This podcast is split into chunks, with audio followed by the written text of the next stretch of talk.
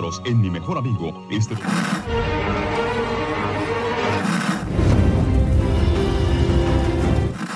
nächste Stunde versetzt sie in eine Welt jenseits aller Vorstellungskraft. Sie überschreiten die Grenze in... Kinder, macht den Fernseher aus. Davon gibt's viereckige Augen. Hallo Dominik. Hallo Achim. Herzlich willkommen zu einer neuen Ausgabe von Viereckige Augen, in dem wir heute besprechen äh, Star Trek Discovery Folge Nummer 13? Oder 14. 14 schon, okay. Mhm. Ähm, the War Without, The War Within. Richtig, äh, Flucht nach vorne. Der diesmal äh, bessere Titel, oder zumindest verstehe ich The War Without, The War Within nicht. Und äh, dann hilf, half mir der deutsche Titel mit Flucht nach vorne ganz gut. Mhm. Genau, immer noch Star Trek Discovery, vorletzte Folge. Oh, ja. vorletzte schon. Hm. Sie bauen fürs große Finale vor, vielleicht. Oder, naja, man weiß nicht, worauf, wofür sie da äh, bauen, aber irgendwas bauen sie. Ja, gut. Haben wir auch alles gesagt. äh, möchtest du schon im Vorfeld schon mal sagen, wie, ähm, wie dir die Folge gefallen hat? Oder ob dir die Folge gefallen hat? Nö, will ich nicht. Gut. Dafür erinnere ich mich gerade noch zu wenig. Mhm an das, was alles passiert ist. Ich weiß noch, es sind einige Sachen, die wir schon vorher mal wieder besprochen hatten, die wir uns gedacht haben, ob die wohl so kommen oder nicht kommen. Ich dachte mir, dass du eigentlich jetzt dann ganz zufrieden sein müsstest. Äh, aber das werden wir dann gleich ja noch alles. Das hören. werden wir sehen. Wolltest du schon gleich vorab eine Einschätzung geben? Ähm, ja, also mir hat sie nicht gefallen. Ich fand es ganz furchtbar, die Folge. Mhm.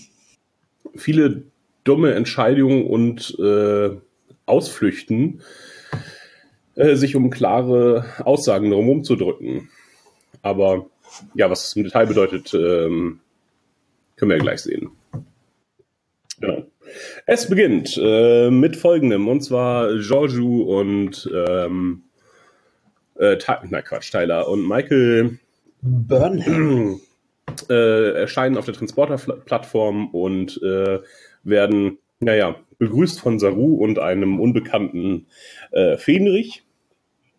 Und äh, Giorgio macht sich direkt beliebt, indem sie, äh, indem sie Saru berichtet, dass sie ja eben noch äh, Ganglien gegessen haben und nun äh, kriecht Michael vor äh, Saru, ihrem Vorgesetzten, der ja jetzt ihr Captain ist.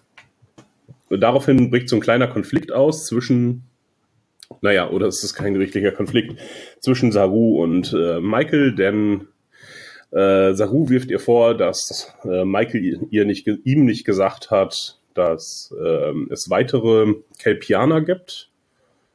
Und sie sagt, ja, das wollte ich dir ersparen. Und naja, aus gutem Grund, denn offensichtlich sind sie dort Futter. Ja, und das ist dann aber auch abgehakt. Er macht so, mm. und das war's. Ja, was soll er auch schon groß machen? Ja, es, wurden, es waren so zwei Sachen, die vorher aufgebaut wurden. Uh, sie hat ähm, Ganglien gegessen und sie hat ihm nicht verraten, ähm, dass hier Kalpianer existieren. Und die werden so mit innerhalb von zehn Sekunden abgehandelt, so von wegen, äh, ja, du hast es mir nicht verraten, ich wollte dich schützen, okay.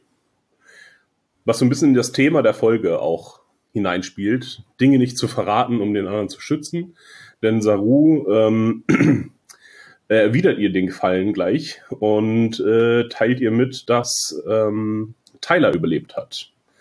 Und nicht nur überlebt hat, sondern dass sie ihn äh, behandelt haben, um den Klingonen auszutreiben.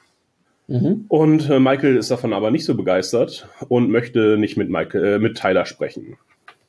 Ja, und geht weg. Ja, kann ich auch nichts zu sagen. Es, also, pff, da kann man auch wirklich nichts zu sagen, finde ich. Weil das einfach nur so, ähm, ja, so sind jetzt die Gefühle von denen, das war aber auch alles schon vorher abseh absehbar, dass alle so reagieren. Ähm, ja, deswegen war es jetzt auch nicht so spannend überraschend. Überraschend war es dann jedoch, ähm, dass sich auch die Mediziner offenbar nicht so ganz einig sind, was denn nun äh, Tyler ist. Ist er nun Mensch oder Klingone? Äh, sie sagen, dass sich die Mitochondrienanzahl äh, auf menschliches Niveau verringert haben und die höhere Muskelkraft nicht mehr festzustellen ist. Mhm. Also ich dachte, wir hätten das irgendwie geklärt, dass er eigentlich körperlich Klingone mit Menschenüberzug ist, ein veränderter Klingone ist. Ähm, und nur sein Geist ja. verändert wurde, hauptsächlich. Also nein, also, hauptsächlich war es eine, eine geistliche Sache. Und nun ähm, verändert er sich aber wieder Richtung, Richtung Mensch. Also warum er jetzt weniger Muskelkraft haben sollte als vorher, nur weil in seinem Kopf gearbeitet wurde, ist so ein bisschen unklar. Also der Geist kontrolliert den Körper. Ja, sehr unverständlich, weil wir haben auch nicht gesehen, dass er vorher mehr Muskelkraft ja. hatte. Weil er war ja ganz Mensch. Also, also was heißt, er war ganz Mensch, aber es, er war ja so angepasst und so relativ perfekt, ähm, dass es ja überhaupt nicht aufgefallen ist, dass er ein verändertes Wesen ist. Also, dass, dass er eigentlich Klingone ist und nur ein, eine menschliche Schein, ein, ein menschliches Scheindasein hat. Ja, hätte er mal Muskelkraft gehabt, das hätte man ja auch bei irgendwelchen Scans ja. festgestellt. Äh, jetzt wird uns quasi nochmal so eine neue Erklärung dafür gegeben, also eine zweite Alternative zu dem, was wir vorher gesagt haben. Offensichtlich beeinflusst der Körper, äh, der Geist auch den Körper und ähm, er entwickelt sich nun, er ist nun mehr Mensch, aber auch nicht richtig. Denn die Erklärung der Mediziner ist auf die Frage, ja, ist er Mensch oder Klingone, weiß man nicht. Fragen wir ihn doch selber, wie er sich bezeichnet. Ja, das ist super bei einem Schläfer. ja, genau, richtig. Der wahnsinnig vertrauensvoll ist. hm. Ich hatte dann äh, dazu noch nachgelesen, dass ähm, in einigen Foren darüber gesprochen wird, ja, das soll hier äh, Transgender aufgreifen, ähm, weil er jetzt sich halt zwischen zwei eigentlich binären Staaten, Mensch und Klingone, befindet. Und äh, man soll ihn ja nun selber fragen, wie er sich denn nun bezeichnen möchte. Er ist so quasi Transspezies. Mhm. Ja, kann man so sehen, wird äh, aber auch erst in dieser Folge irgendwie eingeführt. Weil vorher war es halt einfach, er wurde, äh, der Mensch wurde quasi äh, zumindest geistig missbraucht und getötet und der Klingone wurde einfach nur menschenähnlich gemacht, äh, auch wenn es auch aus freiem Willen ist. Und es hat überhaupt nichts damit zu tun, dass er sich in dem einen oder anderen wohler fühlt, sondern es war einfach Teil der Mission, sich so zu verändern. Deswegen finde ich diese, äh, diesen Vergleich ziemlich unpassend, ähm, weil es ja keine Anpassung ist an seinen, an seinen geistigen Zustand ähm, wie er sich nun fühlt oder äh, vielleicht hat er vorher als Klingone war nicht richtig angenommen, jetzt möchte er halt mehr Mensch sein, dann wäre das halt äh, passend. Aber äh, er hat es ja nur als Mittel zum Zweck genutzt, eben um, und das äh, verraten, verrät er uns jetzt auch, äh, ihr Plan war es mit äh, Lorel, war es, äh, Discovery zu übernehmen, um dann weitere Anhänger zu rekrutieren und damit das Klingonische Reich zu einen. Mhm. Ja, das war neu. Auf jeden Fall, denn man hat sich ja gefragt, was war denn jetzt nun eigentlich deren Plan? Ähm, wie er das nun alleine hätte schaffen wollen, ist auch ein bisschen unklar. Hat er jetzt auch nicht aktiv daran gearbeitet, weil er ja auch noch nicht aufgeweckt wurde. Hm. Achso, das hatten sie doch, glaube ich, aber gesagt, dass, ähm, oder Lorel sagte das, ähm, dass sie eben die Discovery erbeuten wollten und damit halt den ja, als das, als die Kriegstrophäe und dass das dann eventuell die Klingonen geeint hätte. Ah, okay. Das hatte ich gar nicht mehr auf dem, im Kopf. Für mich war das ein. Vielleicht habe ich es mir auch nur ausgedacht, aber ich äh, meine, es wurde gesagt. Hm, wichtig ist noch, dass äh, er auf die Erinnerung von Wok aber weiterhin zugreifen kann und er halt nun aber eher im Hintergrund ist ähm, und wie es wie eine andere Person äh, beim Denken zuzuhören, äh, soll es irgendwie sein. Saru akzeptiert das auch alles irgendwie recht schnell und vertraut ihm auch sofort, äh, auch wenn er ihm dann äh, ja so eine Handfessel anlegt, äh, aber ihm gleichzeitig sagt, ich möchte deine ihre Freiheit nicht einsch einschränken. Ähm, hier ist nur diese Handfessel, was immer die auch macht. Ja, er sagt es ja, die Privilegien werden eingeschränkt, aber nicht seine Freiheit. Mhm. Ja. Also, er ist nicht mehr Sicherheitschef. wird wahrscheinlich auch kein, wird wahrscheinlich auch keinen Zugang zu irgendwelchen Waffen haben. Ähm, wahrscheinlich hat er jetzt keine bestimmten Autorisationscodes mehr. Tja, keine Ahnung. Sie wissen dann halt immer, wo er ist und dass er vielleicht bestimmte Bereiche nicht aufsuchen kann dadurch. Mhm. Okay. Gut aber, dass ähm, Tyler uns ein paar Folgen vorher gesagt hat, dass er sämtliche Zugangscodes der, äh, der Crew kennt. Das war die Folge, als sie auf der Spiegeluniversums Discovery waren und er dann einfach in Burnhams Quartier war, weil er einfach reingehen konnte, weil er den Zugangscode kannte. Das hat er gesagt? Also, ja. Als Sicherheitschef wüsste er das ja und ähm, kann man nur hoffen, dass sie den zwischendurch dann mal geändert haben. Ja, ich habe sehr viel verdrängt tatsächlich. Oh Gott. Ähm, von der vorletzten Folge. Ja, auch hier äh, vertraue ich dir da vollkommen. Ähm, meine, mein innerer, äh, meine Kopfvorstellung äh, davon ist, äh, dass sich ein Sprengsatz einfach in, in diesem äh, Gerät verbirgt und sie dann halt Tyler fernsprengen können, wenn er Mist baut. Dem das halt nur nicht sagen. Ich will deine Freiheit nicht wegnehmen. Ich erkläre dir nicht weiter, wofür dieses Ding ist. ja, das injiziert dann sowas wie der Vulkanier, der sich was injiziert hat in der ersten ja, Folge ja. und dann in die Luft geflogen ist. Nee, es war gar nicht in der ersten ja. Folge, in der dritten. Aber egal, ja. Was auch nicht mehr aufgegriffen wurde irgendwie, ne? Diese Streitigkeit zwischen den Vulkaniern. Nö. Ja, es war so gibt Logikextremisten, hat aber nichts mit dieser Serie zu tun. Wir wollten es nur mal erzählen. Ja, ist jetzt eventuell in diesem Krieg natürlich aber auch hinfällig. mhm. Ja. Mhm. Äh, dann wird die Discovery geentert von Föderationstruppen. Ah ja, genau. Und äh, Cornwall und äh, Sarek beamen auf die Brücke. Und Sarek äh, verschmilzt seine Gedanken mit Saru, um Informationen zu gewinnen. Das, was nötig ist in diesem Krieg, muss jetzt getan werden. Ja, also irgendwie, Sie sehen ja, dieses Schiff hat eine, hat eine Föderationssignatur, aber Sie sind da irgendwie scheinbar ganz, ganz misstrauisch und scheinen schon davon zu wissen, dass es auch falsche Discoveries gibt. Denn, ja, warum machen sie diesen Test? Mhm. Also, dass es eventuell der falsche Saru ist. Oder, ähm, also wovon gehen sie aus? Dass es ein Spiegeluniversums-Saru ist oder dass es ein genetisch veränderter Klingone ist? Wiederum ein Schläferagent oder? Ja, ja. das ist äh, mir auch bis zum, zuletzt nicht klar geworden, denn ähm, sie gehen eigentlich davon aus, dass die, dass die Discovery zerstört wurde, denn Cornwall hat selber die mhm. äh, zerstörten äh, Teile gesehen und sie müssen den aufklären, das war das von der Spiegel Discovery. Ähm,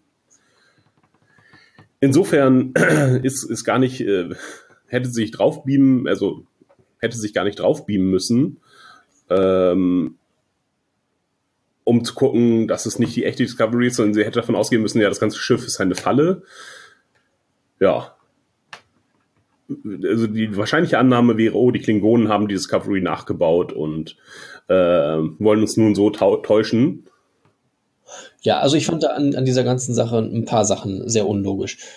Also zum, was heißt unlogisch, die mich gestört haben. Ähm, zum einen sehen wir das andere Schiff mal wieder nicht, was mich sehr nervt. es ist schon wieder, ja. es, es wird von einem anderen Schiff gesprochen und wir sehen es nicht. Warum zeigen sie uns nicht andere Schiffe? Das finde ich ganz, ganz merkwürdig. Haben Sie keinen Bock, irgendwie was zu designen? Haben Sie nicht genug Vorlagen? Ich meine, Föderationsschiffe sind nie so besonders einfallsreich. Dann haben die Warp-Gondeln nochmal eine andere Position und ähm, die Untertassensektion ist mal größer, mal kleiner, mal langgezogen oder ja, da, da müssen sie sich nicht groß was ausdenken. Warum sehen wir keine Schiffe? Ja, und dann zeigen sie uns aber auch Schiffe, die, wo es gar nicht so nötig ist, wie die Buran zum Beispiel, die wir vermutlich nie wiedersehen äh, haben sie uns in der letzten oder vorletzten Folge äh, dann kurz gezeigt. Und hätte man einfach das ähnliche Schiff nehmen sollen, ist doch egal. Ähm, welche Klasse dieses Schiff nun ist. Ja, also es ist wirklich ein bisschen fragwürdig. Auch woher, ich habe mich auch gefragt, woher die sich nun äh, dahin gebeamt haben und ob die dann auch ohne Schilde und Waffen aktiviert äh, auf die Discovery zugeflogen sind. Nein, sind sie nicht. Das sagen sie ja sogar. Ähm, also die Discovery entdeckt das oder bemerkt halt das Föderationsschiff und freuen sich. Dann ist aber, hm, sie haben die Schilde aktiviert und die Waffen sind auch geladen. Also Schilde hoch. Und dann heißt es, sie beamen rüber, wir werden geentert. Spannend. Sie können mit einmal durch Schilde beamen. Hm, okay. Oder sie war nicht schnell genug einfach, obwohl Locker sie so schön gedrillt hat. ja, aber das, das Gegner, also das, was heißt das gegnerische Schiff, das, wovon der Admiral rüberbeamt, hat auch die Schilde aktiviert. Ach so, ah, okay. Gute Frage, ob man durch die eigenen Schilde beamen kann. Nein, kann man nicht. Wenn die Schilde aktiviert sind, können sie nicht beamen. Das hm. ist immer wieder ein, ein Problem, was natürlich auch sofort gelöst wird. Sie können für einen, den Bruchteil einer Sekunde oder für ein ganz kurzes Zeitfenster können Sie mal eben äh, die Schilde fallen lassen oder das hat einen, einen gewissen Rhythmus, wo es dann, also klar, das können die natürlich dann genauso gemacht haben, aber eigentlich, sie sagen uns, die Schilde sind aktiviert und schießen sie nicht sogar auch? Weiß ich nicht genau. Ja, und dann beamen sie einfach. Also das, das mhm. war nicht gut. Ja, das waren die zwei Sachen, die mich gestört haben. Kein Schiff zu sehen und es wird durch Schilde gebeamt. Mhm, mich hat noch gestört, dass jetzt offensichtlich Gedankenverschmelzungen ähm, so als Wahrheitsdetektor eingesetzt werden. Ähm, das ist, also in der Originalserie verschmilzt sich Spock so mit äh, so ziemlich allem, was so rumläuft ähm, mit Steinen, Gegenständen, Sonden. Das ist überhaupt kein Problem. Mm, aber später wird es so ein bisschen dargestellt, dass das ein sehr intimer Moment eigentlich ist, so eine Gedankenverschmelzung zwischen Sarek und Picard, glaube ich. Mhm. Ähm, dass man dann halt äh, sehr umsichtig damit vor, um, äh, vorgehen muss und dass das, ja, halt der Einblick in die intimsten Gedanken ist und dass man sich auch nicht selber davon abschirmen kann unbedingt. Man teilt halt immer beider, äh, beiderlei Gedanken ähm, es sagt es ja auch, mein Geist zu deinem Geist, dein Geist ja. zu meinem Geist. Ähm, wir sind beide ein Geist oder wie auch immer. Mhm, deine Gedanken zu meinen Gedanken und mein Geist zu deinem Geist, genau. Ähm, und dass das, äh, dass so eine unfreiwillige Verschmelzung halt äh, quasi so einer geistigen Vergewaltigung nahe kommt. Ähm, ich glaube, dass es auch in Nemesis wird das so ein bisschen thematisiert, dass so äh, unfreiwilliges Eindringen in die Gedanken anderer nicht so toll ist. Und ich glaube, es wird da sogar als Vergewaltigung äh, bezeichnet. So. Ja gut, bei den bei Nemesis macht es ja Romulaner, das ist noch ein bisschen anders. Ja, die aber auch ne? von den äh, Vulkaniern abstammen, wenn ich das richtig in Erinnerung habe. Ja, also die ähnliche Fähigkeiten sehr ähnlich. besitzen. Ja. Ähm, in in äh, ENT, da fängt, glaube ich, ähm, To Paul so ein bisschen an, das auszuprobieren oder das zu machen, weil das ja auch irgendwie unter Vulkaniern sehr lange Zeit sehr verpönt war und eben nicht gemacht mhm. wurde. Also weil das, keine Ahnung, irgendwas war auf jeden Fall damit, dass es nicht, dass es sich nicht gehörte, seine Gedanken mit anderen zu ja. verschmelzen. Und jetzt wird da, okay, es sind Kriegszeiten, dann wird da vielleicht eher mit äh, umgegangen, besondere Zeiten erfordern, besondere Maßnahmen. Ja. Ja, ich finde, ja, ich, dadurch wird es, und es sieht halt auch immer so einfach und ohne, ohne Anstrengung aus.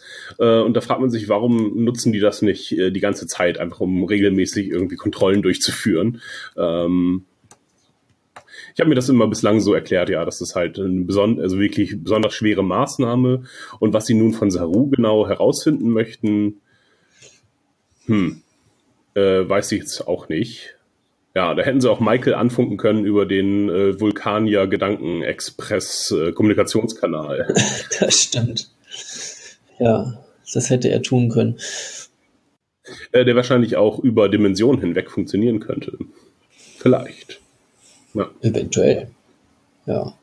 Ähm, was in der Szene auch noch war, dass an sich klar war, wie schon übrigens auch ganz, ganz lange, dass es eigentlich nicht wirklich gefährlich ist. Denn man hatte sie schon fast vergessen eigentlich, also bis auf in dem Moment, als sie gegessen wurden, ähm, dass Saru ja eben die Ganglien hat, die auf Gefahren reagieren. Einmal so große Gefahren wie die Anwesenheit von Burnham und ansonsten auch noch so ein, zwei andere Situationen. Hm, weiß nicht. Aber es war jetzt schon ganz viel irgendwie nicht mehr gefährlich, weil wir haben sie schon lange nicht mehr rauskommen sehen. Und auch in dieser Folge nur ein einziges Mal, als sie über dieser Sternbasis landen, ähm, da, da spielen die verrückt oder sind die ganze Zeit draußen. Saru schämt sich unglaublich und sagt deswegen auch nichts besser. Ähm, genau, aber als sie geentert werden, von Ganglien nicht zu sehen. Also eigentlich wissen wir auch als Zuschauer schon, dass da alle safe sind. Da passiert nichts. Oder dass es einfach schlechte Schreiber sind, weil sie die Ganglien nicht ordentlich konsistent einsetzen können. ja, okay. Ja, das ist das wesentlich wahrscheinlichere, weil also sie wollen uns transportieren, dass es da gerade auf Messers Schneide steht, aber an, an dem einen Detail, was sie ja noch irgendwie zeigen könnten, machen sie mhm. es nicht deutlich. Ja, das stimmt. Ähm, und vor allen Dingen sind das dann auch immer so äh, seltsame Situationen, die die ausfallen. Ich meine, wenn sie auf Sternbasis äh, zufliegen, ich meine, da sind sie ja noch im Warp, also noch entfernt. Und dann äh, sind bereits die Ganglien draußen, aber es besteht gar keine konkrete Gefahr für das Schiff. Also ähm, da sind zwar Klingonen auf dem auf dem Schiff und sie werden dann irgendwann später gescannt, aber es ist jetzt nicht so, dass sie direkt in eine klingonische Flotte reinspringen würden oder ja. Und dann hat er gleichzeitig Angst vor äh, Michael oder hatte Angst vor Michael, ähm, die ihm auch keine konkrete Gefahr äh, bedeutet. Gleichzeitig kann er den Tod riechen oder den, den Tod erspüren. Ähm, ja, das haben sie irgendwie einfach verbockt, indem sie es einfach nicht gut erklären. Und dann soll sie sagen einfach, dass eine Gefahrenreaktion, die subjektiv ist, das, was er als Gefahr empfindet. Und nicht dieses, mhm. ich bin präkognitiv und weiß bereits, äh, obwohl ich noch keine Informationen dazu habe, ähm, äh, dass hier eine Gefahr besteht. Ich meine, woher sollte er das wissen, dass da Klingonen sind? Das müssen ja dann wirklich ja, esoterische, äh, transdimensionale Ganglien sein ja, die vielleicht auch mit dem Sporennetzwerk verbunden sind, keine Ahnung. Das werden sie uns ja alles niemals erklären, aber das geht mir wirklich auf den Keks, die Ganglien. Ja, eben weil sie nicht konsequent eingesetzt sind. Ähm, auf jeden Fall hat, haben sie dann das Vertrauen von ähm, der Discovery Crew gewonnen, äh, die Sternflotte oder äh, Cornwall und Sarek und ähm, besprechen sich ähm, mit der Discovery Crew und erzählen sich gegenseitig, was so alles passiert ist. Aber erstmal ist vor allen Dingen, müssen die Glückskekse dran glauben, äh, von Lorca. Was, ja. was mich da fertig gemacht hat, ist, dass die Glückskekse eigentlich auf seinem Kapitänstisch stehen. Das heißt, irgendjemand hat die Schale von seinem Kapitänstisch in den Besprechungsraum gebracht, damit dann Cornwall sie abschießen kann. Die sind doch da in dem Zimmer, oder? Nee, das ist, das ist so ein runder Besprechungsraum. Der ist dann, die Glückskekse waren zuletzt an seinem äh, Stehschreibtisch. Okay. Seine äh, Captains Quartier, oder? Ja, gut, da habe ich nicht drauf geachtet. Wenn du was sagst, dass es so ist, dann wird es so gewesen sein. Dann ist es komisch, ja. Dachte noch kurz, jetzt muss auch gleich der Tribble dran glauben. Das kann ja aber nicht sein, dass die zusammen in einem Raum sind. Dann wäre der ganze Raum voll mit Tribble.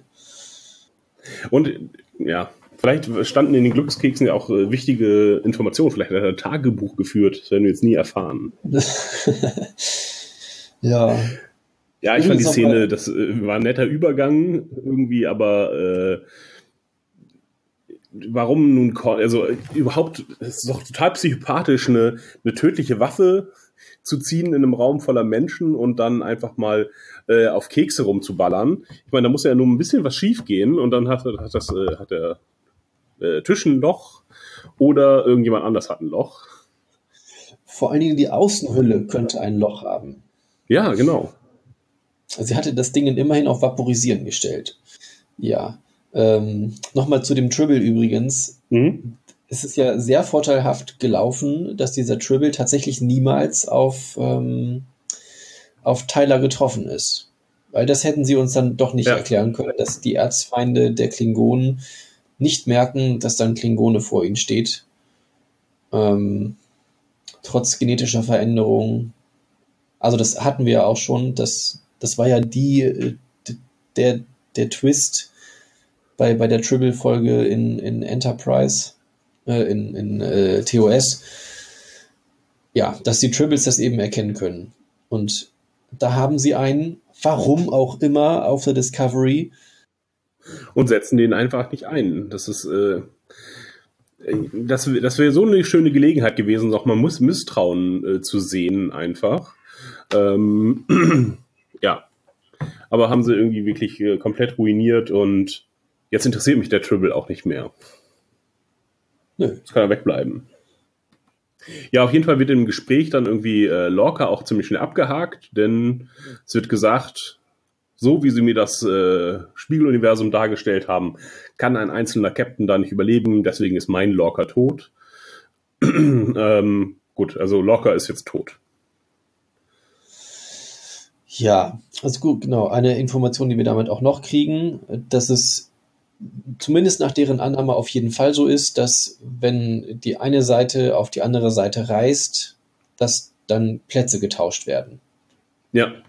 Also die Discovery reist ins Spiegeluniversum, deswegen wird die Spiegeluniversums-Discovery wie auch immer ähm, auf die Föderationsseite gebracht.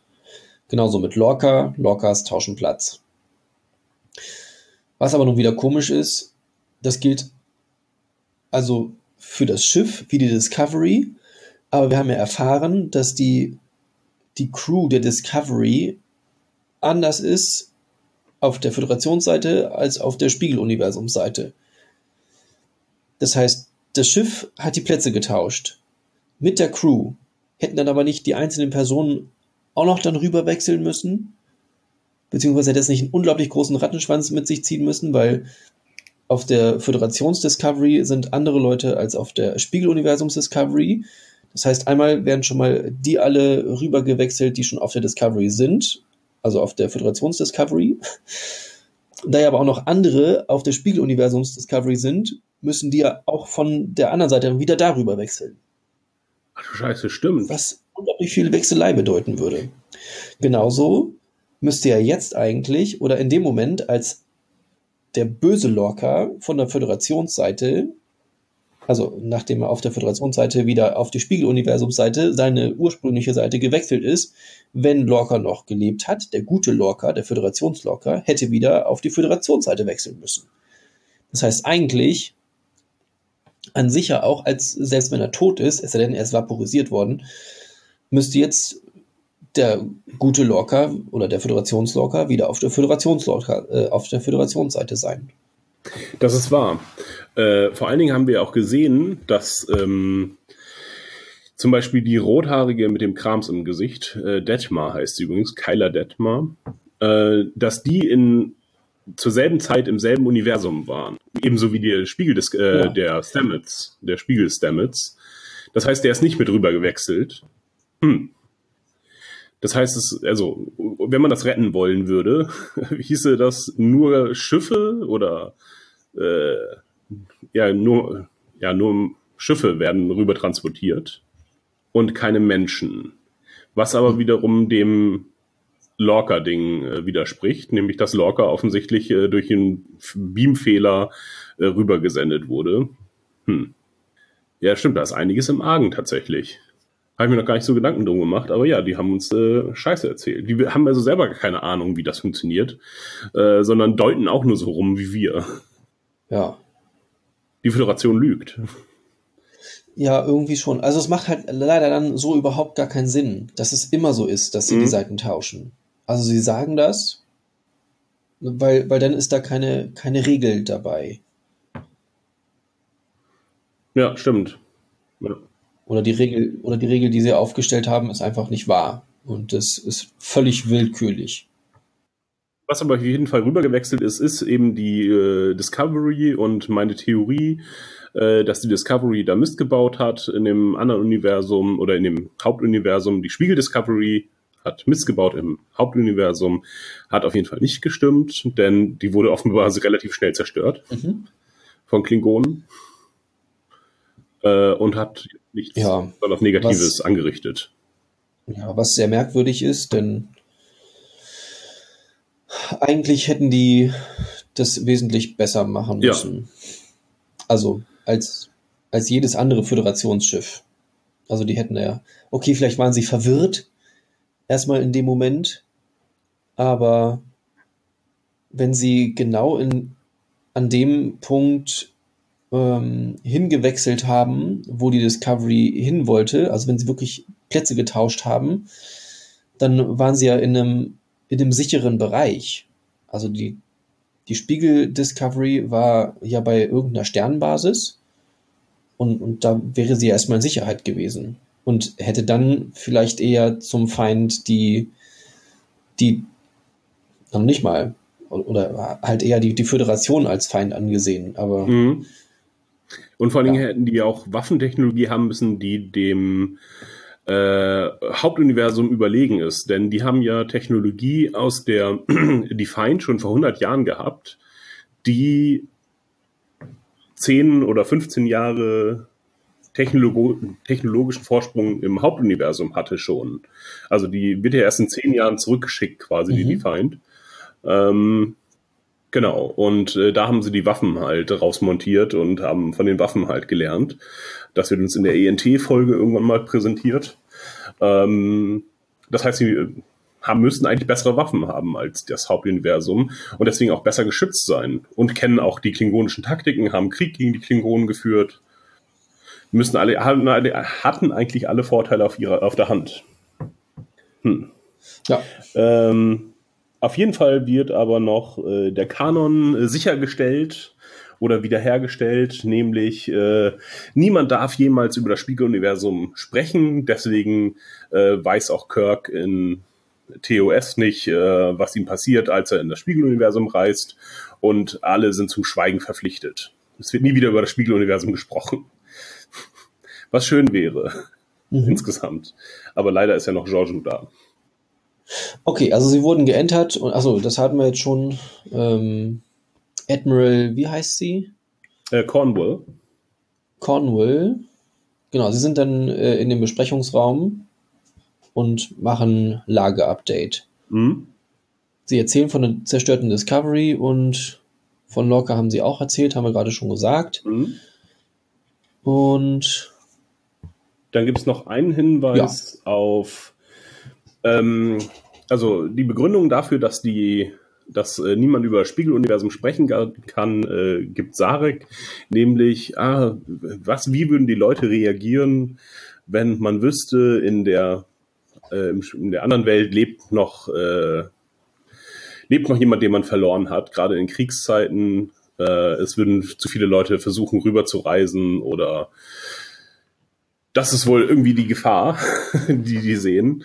Ähm, ja, kann ich jetzt nicht so ganz nachvollziehen, aber ich glaube, das ist ein Hinweis darauf, was vielleicht noch passiert oder in Staffel 2 passiert, nämlich dass ähm, Stamets versuchen wird, zurückzureisen, um Kalber zu retten. Ja, okay, wäre möglich. Ja. Das ja, wäre so typisch. Ähm, eigentlich so eine Einzelepisode im klassischen Star Trek wäre oh, hier taucht plötzlich äh, Kalber wieder auf. Ja, ich habe ihn zurückgeholt. Ich habe meine Experimente fortgesetzt und äh, habe es geschafft, ihn zurückzuholen aus dem Spieluniversum. Dann stellt er aber fest, er ist böse und lässt ihn dann gehen und dann hat er das alles verknust und verarbeitet. Genau, kann in fünf Folgen passieren, kann, na, nächste Folge wird es nicht passieren, aber das könnte ich mir tatsächlich noch vorstellen diese ähm, Erklärung mit, wir sprechen nicht darüber, weil was würden die Leute tun, wenn sie wüssten, dass es ein Spiegeluniversum gibt und ähm, sie dort ihre Verwandten und ihre Liebsten noch alle hätten. Ähm, dazu ein kleiner Ausflug, wenn du ihn mitgehen kannst. Hast du schon die dritte Staffel Rick and Morty geguckt? Ja, habe ich gesehen. Mhm. ähm, also es ist jetzt kein großer Spoiler und ich glaube, man kann das auch erzählen. Mach einfach. Ähm, Rick ist einmal unterwegs ähm, Ah, gegen wen kämpft er denn da? Als er gerade als Ratte unterwegs ist. Hm, ja. Hm. Da, da kämpft er gegen wen? Wie heißt der, wie heißt der Typ? Äh, weiß nicht genau. Kämpft auf jeden Fall gegen jemanden, ähm, der auch seine Familie verloren hat. Ah, Jaguar. Oder der Jaguar. Genau. Ja, genau. Oder Jaguarmann oder wie auch immer. Ähm, und ähm, Rick sagt, dass ähm, selbst wenn er jetzt Morty oder ich weiß auch nicht, wen er da jetzt gerade hat, ähm, wenn er oder wenn er seine Familie verloren verlieren würde, wäre es völlig egal, weil er kann ja in zig Dimensionen reisen und kann sich da einfach so jemanden wiederholen und äh, Jaguarmann wird dann irgendwie kurz äh, hellhörig und sagt, wie ich ich kann meine Familie auch wieder haben. Nein, du nicht. oh, schade. ja, es ist äh, eigentlich genau das gleiche Prinzip. Ähm, ja. Ja, stimmt. Fühlte ich mich nur dann daran erinnert, weil ich das gerade dann auch guckte. Übrigens eine sehr gute Folge tatsächlich. Ja, wie fast alle Folgen. Mhm. Mm. Ich habe es noch nicht ganz okay. gesehen. Ich bin erst bei Folge 7. Also ich habe noch drei Folgen. Ja, okay. Aber weiter bei Discovery. Ja, weiter bei Discovery. Ähm, achso, wir kriegen noch den Zustand so in der Föderation.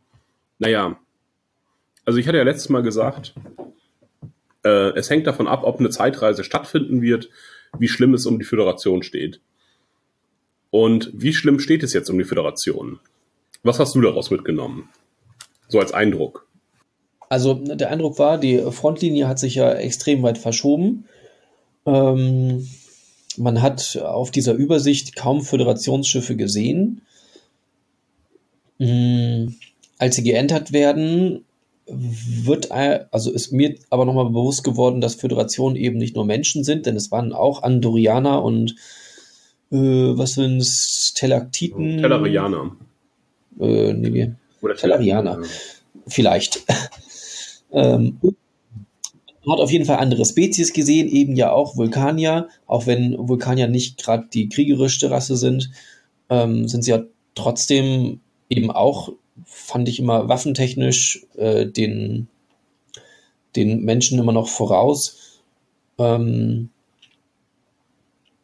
ja, es sind ja, es sind ja einfach mehr Spezies, die da den Klingonen mhm. gegenüberstehen. Die Föderation ist ja an sich, an sich müsste sie ja größer sein.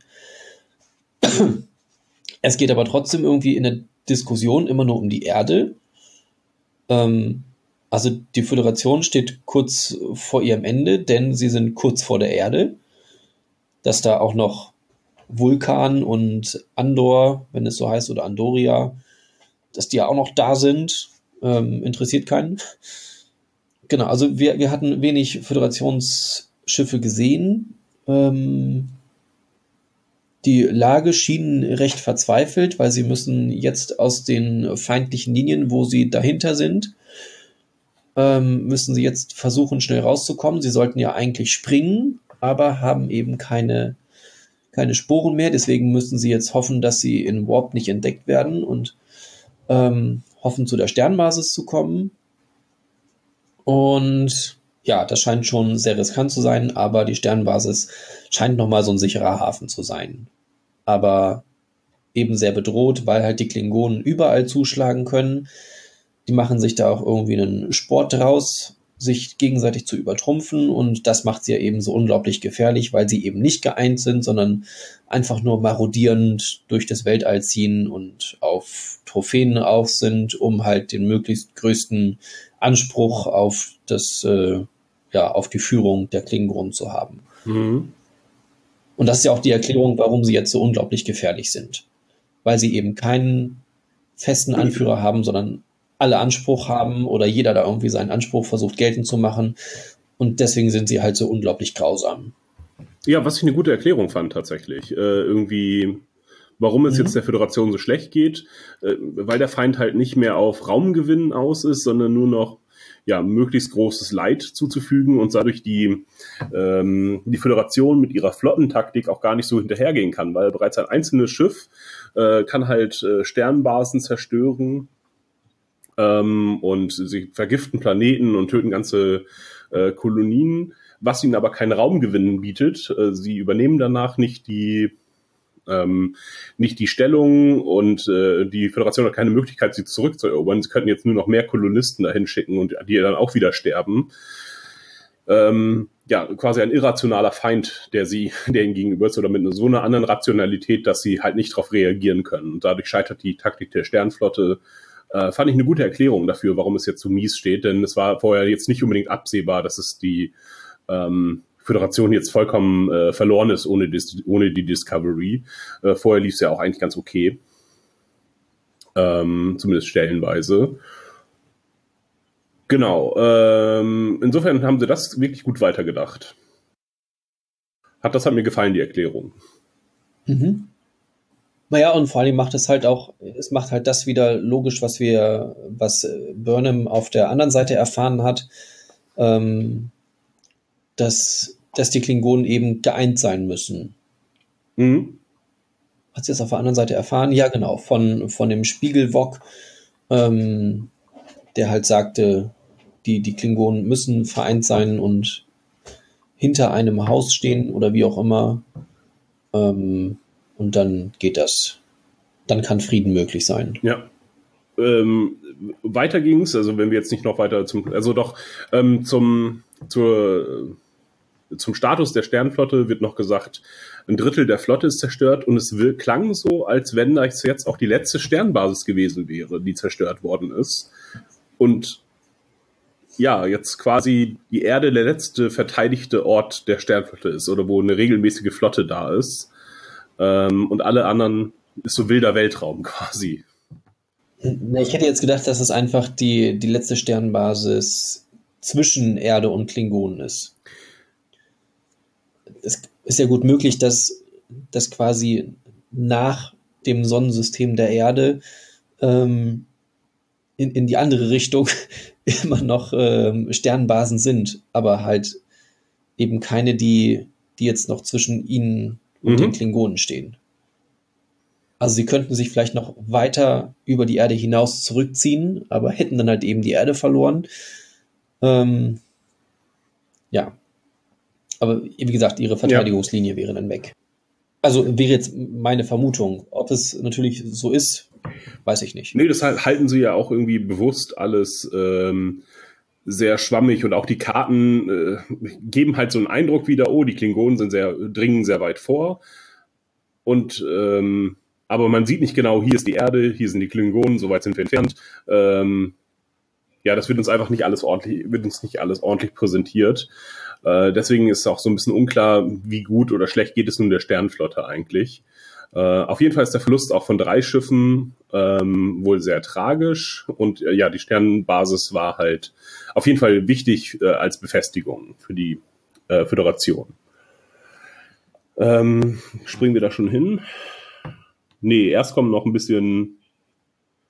Äh, jetzt kommt so ein kleines Intermezzo quasi, bis es weitergeht mit Strategie und insgesamt werden noch ein paar persönliche Sachen abgeklärt.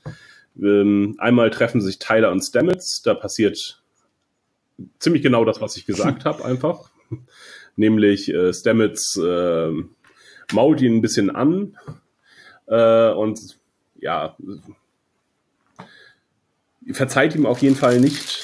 Und das erwartet wahrscheinlich auch ähm, äh, Tyler nicht, aber er drückt zumindest sein Mitleid aus und ja, vielleicht steckt doch noch ein Mensch in dir. Ja, ziemlich exakt das, was ich gesagt habe. Ja, langweilig. Genau, ja, das war wirklich langweilig. Ja, das, das, das ist sehr gut. Ähm, weil es einfach super erwartbar war und wir uns auch nichts Neues äh, erschlossen haben ja, das könnte, jetzt könnte, Tyler könnte auch immer noch der Klingone sein und er würde diesen Move machen, sich einfach bei dem Hinterbliebenen zu entschuldigen, um vorzutäuschen, dass er Mensch ist. Ja. Das hat uns jetzt überhaupt nichts Neues äh, berichtet. Ja. ja. Genau, dann kommen nämlich Tyler und die Crew in der Mensa. Äh, wir haben eine, Gesch ja, willst du das, willst du das äh, erzählen einfach mal? Nee, will ich nicht. Ich fand, die, die Szene fand ich wirklich mhm. furchtbar. Ja, wirklich zum Kotzen Ganz, ganz schlimm. vor allem fing, fing sie eigentlich ganz gut an und ich dachte mir, aha, ja, ganz interessant. Jetzt spiegelt sich das, äh, was äh, Burnham quasi durchmachen musste, in Tyler. Sie geht in die Mensa, alle gucken verstört, äh, wissen nicht, wie sie auf ihn reagieren sollen. Und dann äh, kommt so Highschool-mäßig, äh, setzt sich Tilly dazu und ähm, ja, das ja, fand ich noch okay. Hm? Also, dass, dass sie sich dazusetzt, weil sie, sie ist sehr empathisch hm. und äh, ist halt so die, die sich ähm, sehr, sehr einbringt oder, oder ja, halt versucht, mit, mit allen gut Wetter zu machen, quasi. Ähm, aber der ganze Rattenschwanz dann hinterher, das, oh, das war furchtbar. Und ja, wie du sagtest, ich dachte auch an, an Highschool-Filme. Ganz, ganz schlecht. Ja. Äh, ja, schlecht, furchtbar schlimm. Ja, wirklich. Ähm, vor allen Dingen äh, bei dieser Szene, das, das äh, sieht man ja öfter in so Highschool-Filmen, äh, Tilly steht auf, äh, war vorher mit jemand anders am Essen, steht auf und geht dahin. Da dachte ich, wie beschissen muss sich denn der andere Typ fühlen, der da äh, mit ihr verabredet war? Ja, sie saß da mit mehreren, unter anderem ja auch der Navigatorin. Mhm, ähm, Detmar. Der, der Rothaarigen mit dem Sidecut. Ähm,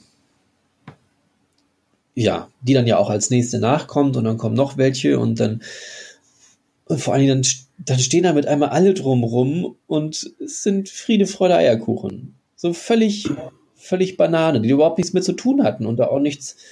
Warum gehen sie da hin? Die hatten, wir haben nicht gesehen, dass sie vorher was miteinander zu tun hatten oder währenddessen, ja, Ganz, Von worüber sprechen Sie?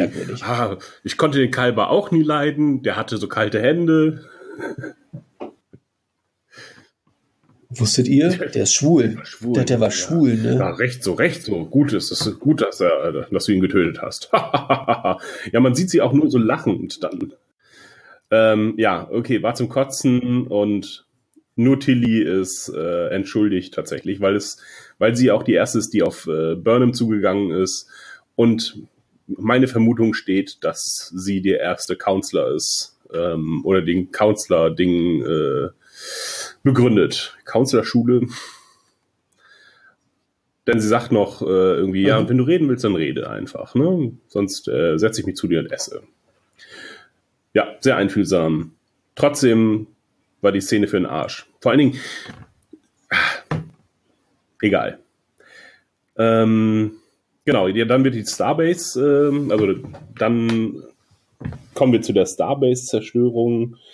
Ähm, Saru, Sarus Pickel stellen sich auf und sie stellen fest, die Sternbasis wurde zerstört mit allen drei Schiffen und darauf prangt das Zeichen von einer klingonischen Familie äh, und äh, 800 Klingonen befinden sich darauf, kein, einzig, äh, kein einziger überlebender Sternflottenoffizier oder äh, kein, Ach echt? Die Zahl ist, glaube ich, nicht richtig. Ähm, es war eine sehr hohe Zahl an Menschen, die da war. Das mag irgendwie mit 800 irgendwie gewesen sein, aber ich glaube, die Zahl der Klingonen war jetzt relativ gering. Ich meine, das war irgendwas unter 100. Also, dass sie unglaublich viele Menschen getötet haben und dass, dass die jetzt aber nicht so stark besetzt ist, aber halt eben eingenommen ist und ähm, dann eine Menge Schiffe eben zerstört sind. Ähm, du ich meine, es ist, nicht, ja. ist am Ende nicht wichtig, aber. Irgendwo kam die Zahl 800 mhm. vor. Vielleicht waren es auch 800 Sternflottenleute und jetzt sind es meinetwegen 300 Klingonen oder 50. Ja, das ähm, glaube ich nämlich. Mhm, äh, so. Könnte man jetzt recherchieren, ist aber auch zu egal. Denn wenn da wirklich so viele Klingonen wären, dann wären ja auch noch die Schiffe in der Nähe gewesen oder wesentlich näher dran und. Ja, das wundert mich, hat mich auch gewundert. Die hätten wahrscheinlich die hätten sofort geschossen. Also ich meine, es war tatsächlich eher so eine Zahl um die 50 Klingonen, die eben noch auf der Sternenbasis sind und dass dann quasi die anderen Schiffe abgezogen sind. Weil wenn es ja auch nur ein Haus ist, mhm. ist so ein Haus ja immer nicht so riesig, glaube ich, oder? Dass sie mal eben so 800 Leute da lassen könnten. Ja, das sind halt immer so die Subhäuser, dann wahrscheinlich noch Vor allem 800 bei, Krieger. Äh, Game of Thrones, die Starks, Starks dann. Ja, okay. Ähm, die Parstarks ja. haben und die Boltons. Ähm, ich frage mich, äh, was die Klingonen auf der zerstörten Basis treiben. das sah jetzt nicht so, also es sieht nicht so aus, als wenn die noch funktionieren würde, die Basis und was da nun die X Anzahl an Klingonen darauf treibt. Ohne Schiffe in der direkten Umgebung. ja, also es scheint ja relativ kürzlich eingenommen zu sein von ihnen. Mhm. Und äh, wenn die Klingonen sich immerhin noch einigermaßen kanonisch benehmen, äh, werden sie Party gemacht haben. Deswegen dauert es auch so ein bisschen, bis sie anfangen, dann mal die Discovery zu scannen, dass da halt doch eben nichts passiert so schnell. So habe ich mir das erklärt. Das ist halt, dass sie halt einfach gerade ein bisschen schwerfällig sind. Ja, Massenmord und Partys, ne? Ja, haben dann halt über die Station das Signal gekriegt, dass da ein Schiff im Anflug ist. Das müssen sie ja vielleicht auch erstmal verstehen. Können ja nicht alle, wie, wie heißt es da, Allgemeinsprache sprechen. Kein Basic. Du, gute Frage.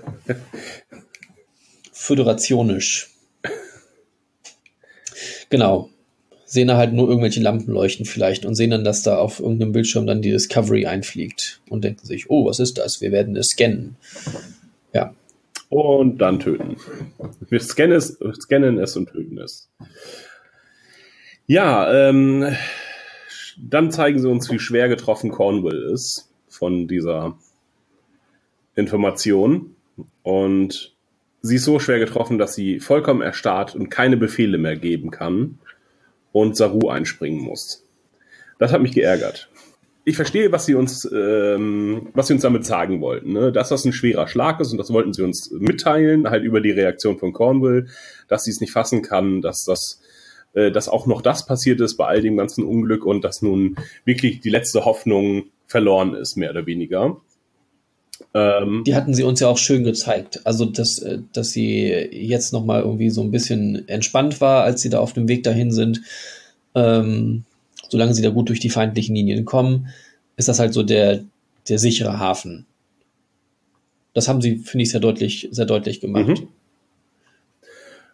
Mhm. Dann haben sie es aber allerdings übertrieben, indem sie sie halt so lange haben erstarren lassen, dass Saru einspringen musste und auch danach, wenn sie schon wieder in Warp sind, äh, gibt sie nur ja so Proforma-Befehle wie halten Sie die Geschwindigkeit und den Kurs. Ich äh, spreche mit dem Rest vom Föderationsrat, der die noch übrig sind. Denn ein Teil davon befand sich auf der Sternenbasis. Ein Großteil sogar. Ne? Ja. Ähm, und das finde ich einfach, das sie ist ein Admiral, ne? Und das hätte man mit keinem anderen Admiral, glaube ich, so gemacht, wenn es keine Frau gewesen wäre. Ich habe den leichten Verdacht von Sexismus dabei, dass man äh, dass man das, äh, dass man das mit einer weiblichen Admiralin äh, irgendwie glaubwürdiger machen kann, dass sie so emotional angefasst ist davon, von dieser Situation, dass sie nicht mehr zu reagieren weiß, also quasi kommandounfähig ist, sodass Haru einspringen muss. Ähm, das fand ich nicht so doll einfach. Ich fand das richtig ärgerlich, um genau zu sein, ja. Ja, mir ist das, mir ist das so nicht aufgefallen. Ähm, ich wurde da vorhin auch drauf angesprochen, dass ähm, von Annika, die sich da ja schon mit dir drüber unterhalten hat und mich auch nur zu dieser Szene gefragt hat, wie ich das denn gefunden habe. Von daher ist jetzt deine Meinung nicht überraschend für mich. Und hätte ich vorher nicht davon gewusst, hätte ich auch ähm, munter argumentiert. Ja, das, äh, das äh, war für mich war für mich logisch und klar. Oder, oder halt, was heißt logisch und klar? Nicht, nicht klar, aber dass es schlüssig war für mich, dass sie halt völlig völlig ausgehebelt ist durch das, was sie da jetzt sehen muss, erlebt. Ähm, weil sie, das fand ich halt auch gut dahin geführt haben. Also wurde ja auch vorher gesagt, wir, wir treffen dann mit den anderen zusammen, mit der, mit der Führungsriege und ähm, wir können dann beraten, wie es weitergeht. Und ähm, haben wir jetzt auch dann endlich die Daten, die wir brauchen, um die, ähm, um die Schiffe zu, zu enttarnen, um die genau, um die, ähm, um die Klingonenschiffe zu enttarnen. Denn diese Daten hat ja die Discovery immer noch und konnte sie ja nur nicht weitergeben, weil neun Monate lang weg. Aber jetzt sind sie da und jetzt hätten sie wieder einen strategischen Vorteil. Ähm, oder zumindest können sie den Nachteil besser ausgleichen. Sie einen Vorteil haben gleich ist ja auch nicht unbedingt gesagt. Ähm, Genau, und das beschreiben sie auch alles ganz gut und von daher fand ich das ähm, schlüssig, warum sie so völlig handlungsunfähig ist. Mag jetzt aber natürlich auch daran liegen, dass es für mich so schlüssig ist, weil halt Frauen eben immer wieder in so einer Rolle gezeigt mhm. werden. Und ähm, ja, das ist einfach so das Bild, was so tief in mir auch als, als richtig und wahr angesehen wird wo ich jetzt halt erstmal anfangen muss zu überlegen, ja, dass es vielleicht einfach nur ein, ein aufgedrücktes Bild ist und dass es ja eben vielleicht einfach nicht so ist. Dass Frauen nicht durch ihre Gefühle am Ende ähm, geleitet werden, sondern dass sie auch in der Lage wäre, wenn sie nicht so doofe Schreiber hätte, ähm, angemessen zu reagieren. Denn sie hätte sagen können, sie hätte völlig betroffen sein können. Das ist ja auch völlig in Ordnung. Ähm, aber sie hätte auch noch genauso in der Lage sein können, wie du sagtest, einfach noch den Befehl zu geben. Setzen Sie einen Steuermann, setzen Sie einen Kurs und beschleunigen. Ähm, ja.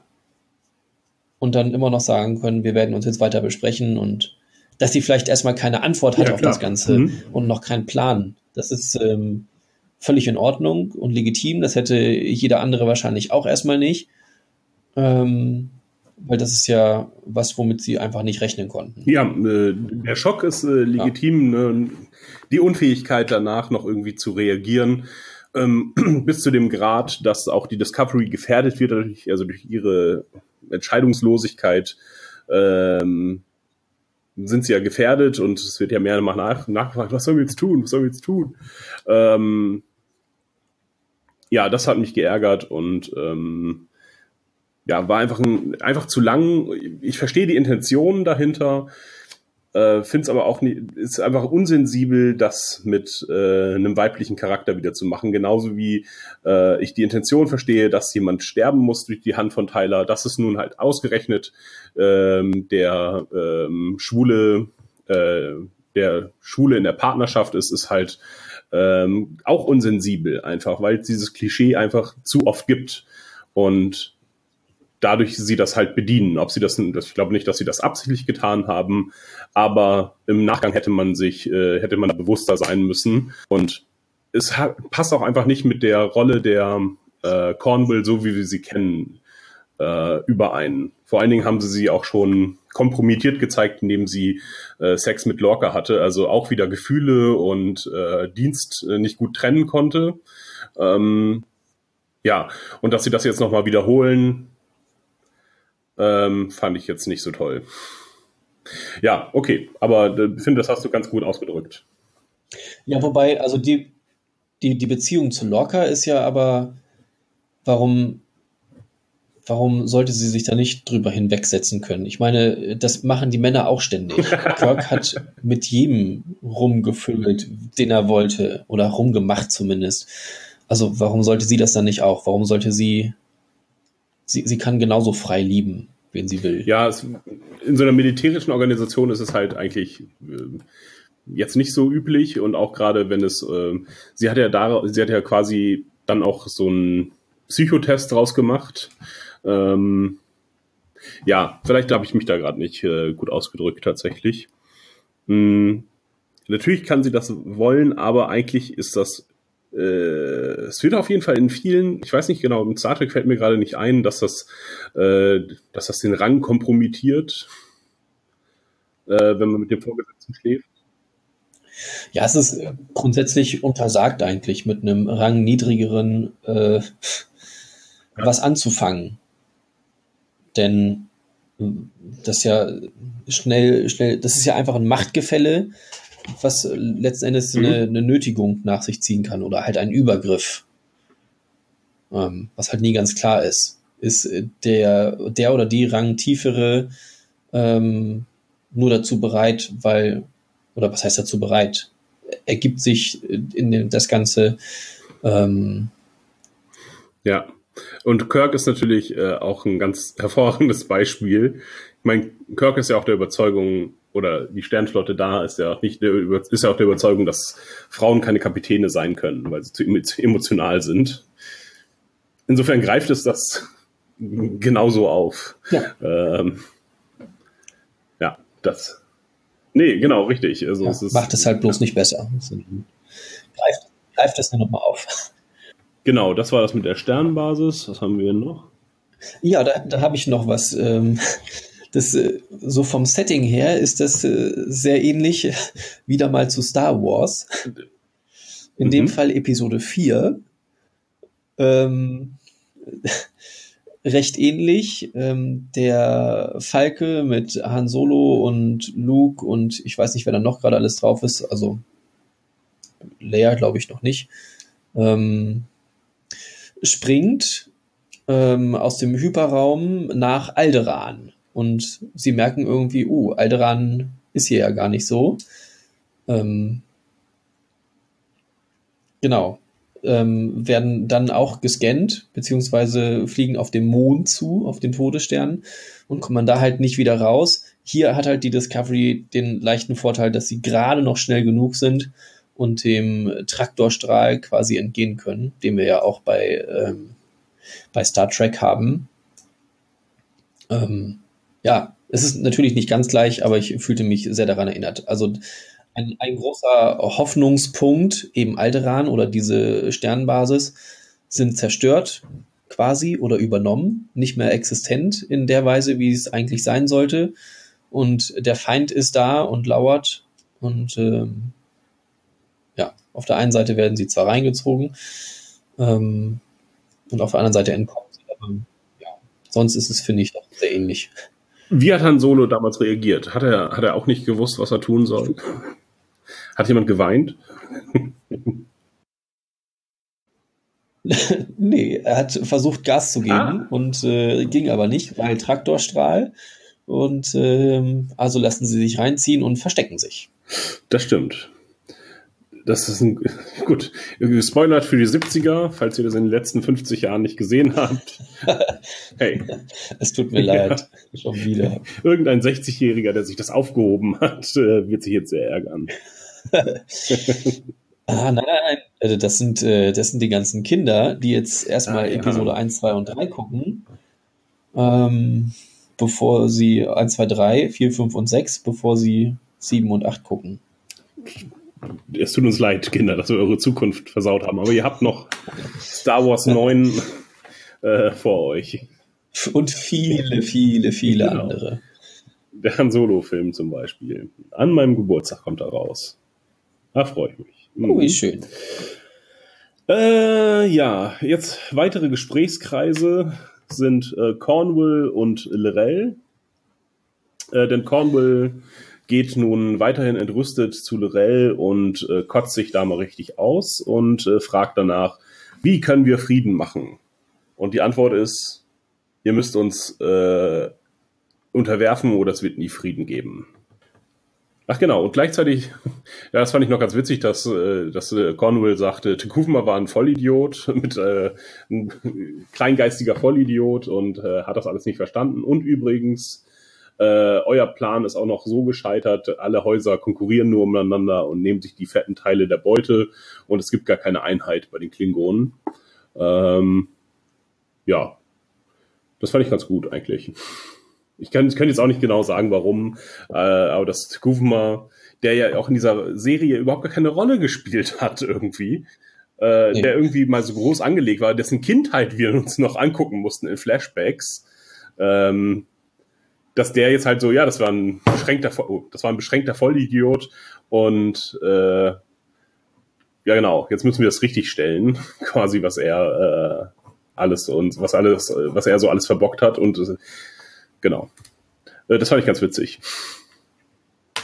Das hat mich gefreut. Mussten wir uns tatsächlich seine Kindheit angucken? Ich glaube, es war die Kindheit von Wok, die wir sehen mussten. Der gehauen und getreten Aber wurde. dem gehörte, ich dachte, dem Papa von Tekuvma gehörte das Schiff, dieses Sarkophagus, und äh, das haben wir gesehen. Ja, irgendwie so. Okay. Ja, ist auch egal. ich weiß nicht, wessen Kindheit wir angeguckt haben, aber ja. Ähm, es wurde ein kleiner Klingonenjunge verprügelt auf dem Schiff. Auch diese, auch das Schiff spielt über, scheint überhaupt keine Rolle mehr zu spielen. Ne? Die wurde ja auch so groß angekündigt, die Sarkophagos. So, was ist halt mit diesem Schiff los? Äh, Tarntechnologie, hier liegt es auf einem, auf einem äh, Planeten nieder. Wie hat Tekuvma das Schiff wieder zusammengebaut? Hat sich eine Crew organisiert? Alles interessante Fragen. Dahin ist es. Schiff zerstört, Tekuvma tot, Fackelträger ist nun wieder Mensch. Ich glaube, das ist alles noch von Brian Fuller von der ersten Idee übrig geblieben und sie wussten nichts damit anzufangen, einfach. Jo. Hm. Wird auch nicht mehr kommen.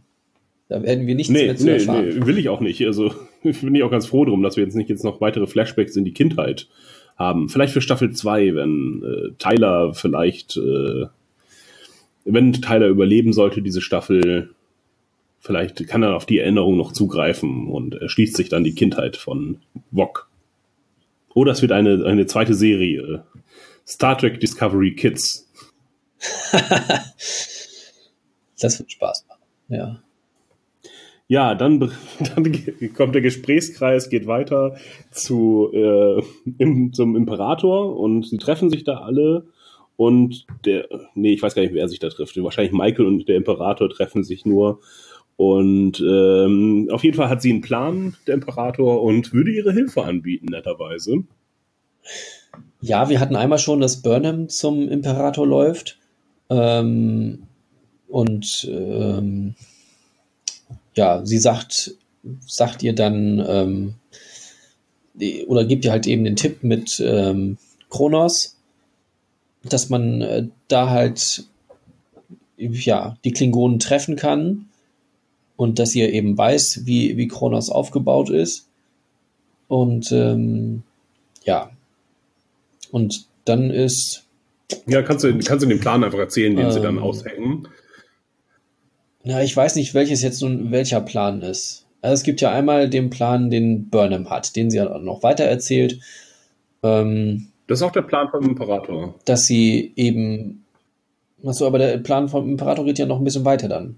Ja, genau. Es gibt noch einen zweiten Plan, den sie dann nur mit Sarek bespricht. Aber erstmal, aber den kennen wir auch nicht. Okay, also die Discovery soll in Kronos reinspringen, denn Kronos hat einige äh, Höhlen und ähm, von da innen aus können sie den Planeten ordentlich scannen, bevor sie dann halt irgendwann entdeckt werden würden. Ähm, aber bis dahin hätten sie dann genug Daten gesammelt, um dann einen Frontalangriff zu starten. Ähm, genau, um dann, dann halt irgendwie alles, was wichtig ist, zu treffen, um dann eben die Klingonen zur Kapitulation zu zwingen. Und sie müssen eben diese Scans von innen heraus ähm, durchführen, denn die Atmosphäre von Kronos ist so undurchlässig, dass es zu lange dauern würde, den ganzen Planeten oder das, was sie halt alles brauchen, zu scannen dass sie bis dahin schon eigentlich alle abgeschossen werden. Deswegen müssen sie halt versteckt in eine dieser Höhlen springen, was für Stamets kein Problem ist. Irgendwie, bla, hat er da auch eine Erklärung für, wie das mit dem Myzel-Netzwerk funktioniert. Ähm, genau. Deswegen könnten sie dann in eine Höhle reinspringen und das Ganze machen und äh, ja, gut wäre das. Ja, das ist der Plan. Einziger Haken dabei ist, wir haben keine Sporen. Ja, und da sind wir dann irgendwie bei Star Trek 3 mhm. ähm, auf der Suche nach Mr. Spock, ähm, beziehungsweise auch noch 2, wo es um Nemesis geht. Ähm, geht es ja schon um Nemesis? Ja, aber will Khan, Khan will doch das, das Nemesis Projekt in die Hände kriegen, oder? Äh, erstmal ist es Genesis. Genesis. Wie die Band. Genesis? Ja. ähm, oh, ja, ja, doch, klar. Spock stirbt ja äh, beim Ende von, von Khan. Ähm, und äh, bei drei wird er beerdigt, genau. Nee, ist schon, schon in zwei. Wird er beerdigt ja, genau. noch und auf den Mond geschossen, wo sie Genesis angewandt ja. haben. Genau, und irgendwie versuchen sie ja was ähnliches. Also sie haben einen toten Mond und ähm, Stamets zaubert von irgendwoher noch Sporen, was mit einmal dann aber unglaublich viele sind. Oder zumindest diese Pflanzen, die die Sporen erzeugen können. Und wollen dann Terraforming betreiben. Also ist Terraforming was generell gängiges oder ist es tatsächlich so wie, ja, so wie Genesis? Genesis erschafft ja Leben irgendwie aus dem Nichts, so wie ich das verstehe. Und hier packen sie ja ähm, zumindest äh, schon ein bisschen Leben mit in diese Dinger rein. Ja, deswegen glaube ich, also es ist ein bisschen anders, aber so im Prinzip, ja, ist es das wohl. Ja, okay. Aber es wird uns auch nicht näher irgendwie erläutert, genau, äh, wie das nun passieren soll. Ja, und es ist, ich fand das halt wieder ein bisschen ärgerlich, weil weil es halt wieder so was unglaublich Großes ist und sie haben sofort die Lösung für ihr Problem. Und zwar ohne, dass sie da groß noch anderweitig aktiv werden müssen, irgendwie Kontakt zu anderen Spezies aufnehmen müssen. Ähm, ich finde, das machen sie sich halt irgendwie ein bisschen einfach. Sie haben halt alles schon irgendwie da und müssen es dann halt nur noch mal richtig einsetzen. Ähm, ja, vor allen Dingen das ja, Ganze. Weiß nicht. Ich fand das, ich fand das zu leicht gemacht. Ja, ich fand das, das war auch mit das wirklich das Ärgerlichste, weil vorher haben wir uns gesagt, es gibt keine Sporen mehr. Wir haben, wir verbrauchen alle Sporen. Wir haben keine Möglichkeit, Sporen nachzubekommen. Plötzlich holt Stamets aus der Schublade noch hier, das ist mein ursprünglicher Keimling. Und ich habe da auch schon längst äh, darüber publiziert, aber mein anderer Typ hat das immer verhindern wollen. Mein Mit, äh, der wollte das lieber im Labor machen. Ähm, ich habe hier auch schon den richtigen Planeten rausgeguckt, habe im Grunde alles vorbereitet. Hab's halt vorher nicht erzählt, weil war nicht notwendig. Und äh, sie machen damit einen äh, etwas äh, kaputt, was sie vorher uns eindeutig erzählt haben, nämlich, ja, es gibt keine Sporen mehr. Das, daran hing relativ viel auch. Ähm, und nun haben sie jetzt halt wieder einen endlosen Sporenvorrat. Ja, auch diese Korruption durch das äh, Spiegeluniversum äh, wird nicht weiter aufgegriffen.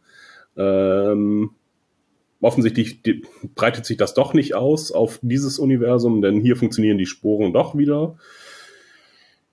Äh, und sie haben uns gar keinen Hinweis darauf gegeben, jemals vorher. Das, das Spornetzwerk ist an mhm. sich wieder heile. Und das ist auch überall wieder heile. Okay.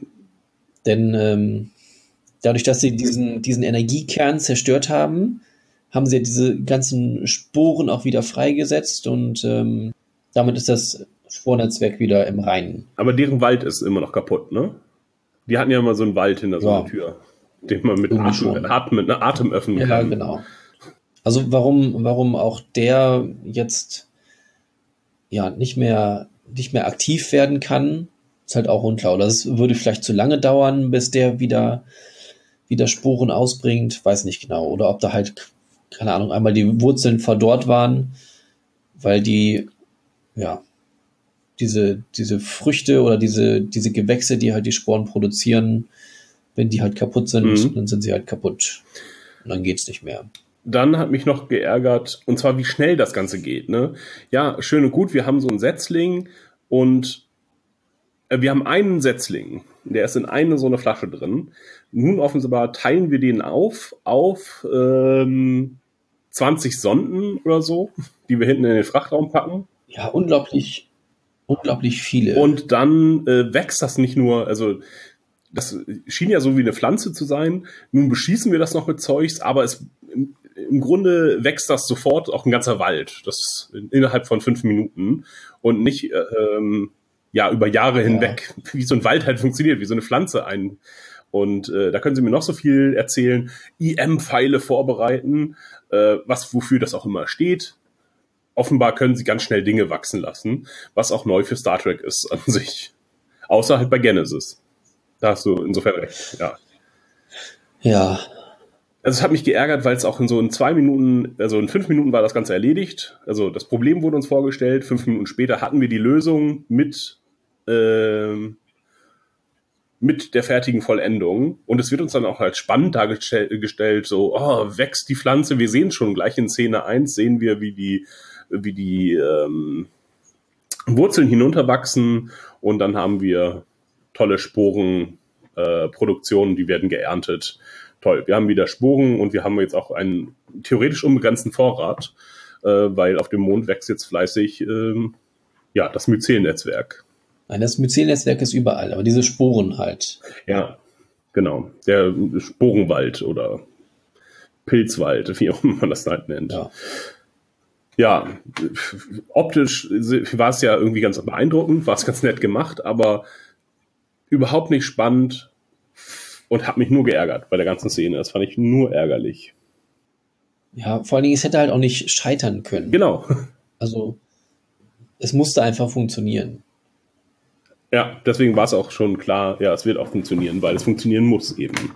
Genauso wie wir brauchen jetzt wieder Sporen, wir haben wieder Sporen. Ich weiß nicht, wie sie das am Ende jetzt noch auflösen wollen, dass es halt nicht, äh, äh, warum das nie diese Technologie verloren geht. Ich dachte, sie hätten eine ganz schöne Lösung eigentlich hingeschrieben mit, ah, jetzt verdorren überall das Myzel-Netzwerk und äh, ist korrumpiert und wir können jetzt halt nicht mehr das Myzel-Netzwerk nutzen. Ich bin gespannt, wie sie es jetzt noch retten wollen.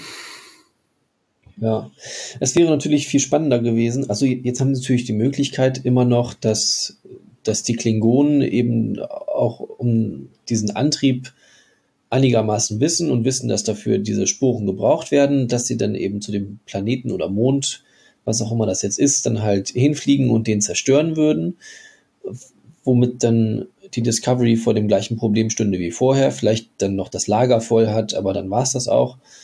Ähm, ja, hätten sie es eigentlich spannender machen können in dem Moment, als sie diesen Kern zerstört hatten und die Mycelenergie oder die Sporen wieder freigesetzt hatten, dass dann halt auch ihr Wald, den sie ja an Bord haben, langsam wieder anfängt, auch Sporen zu produzieren.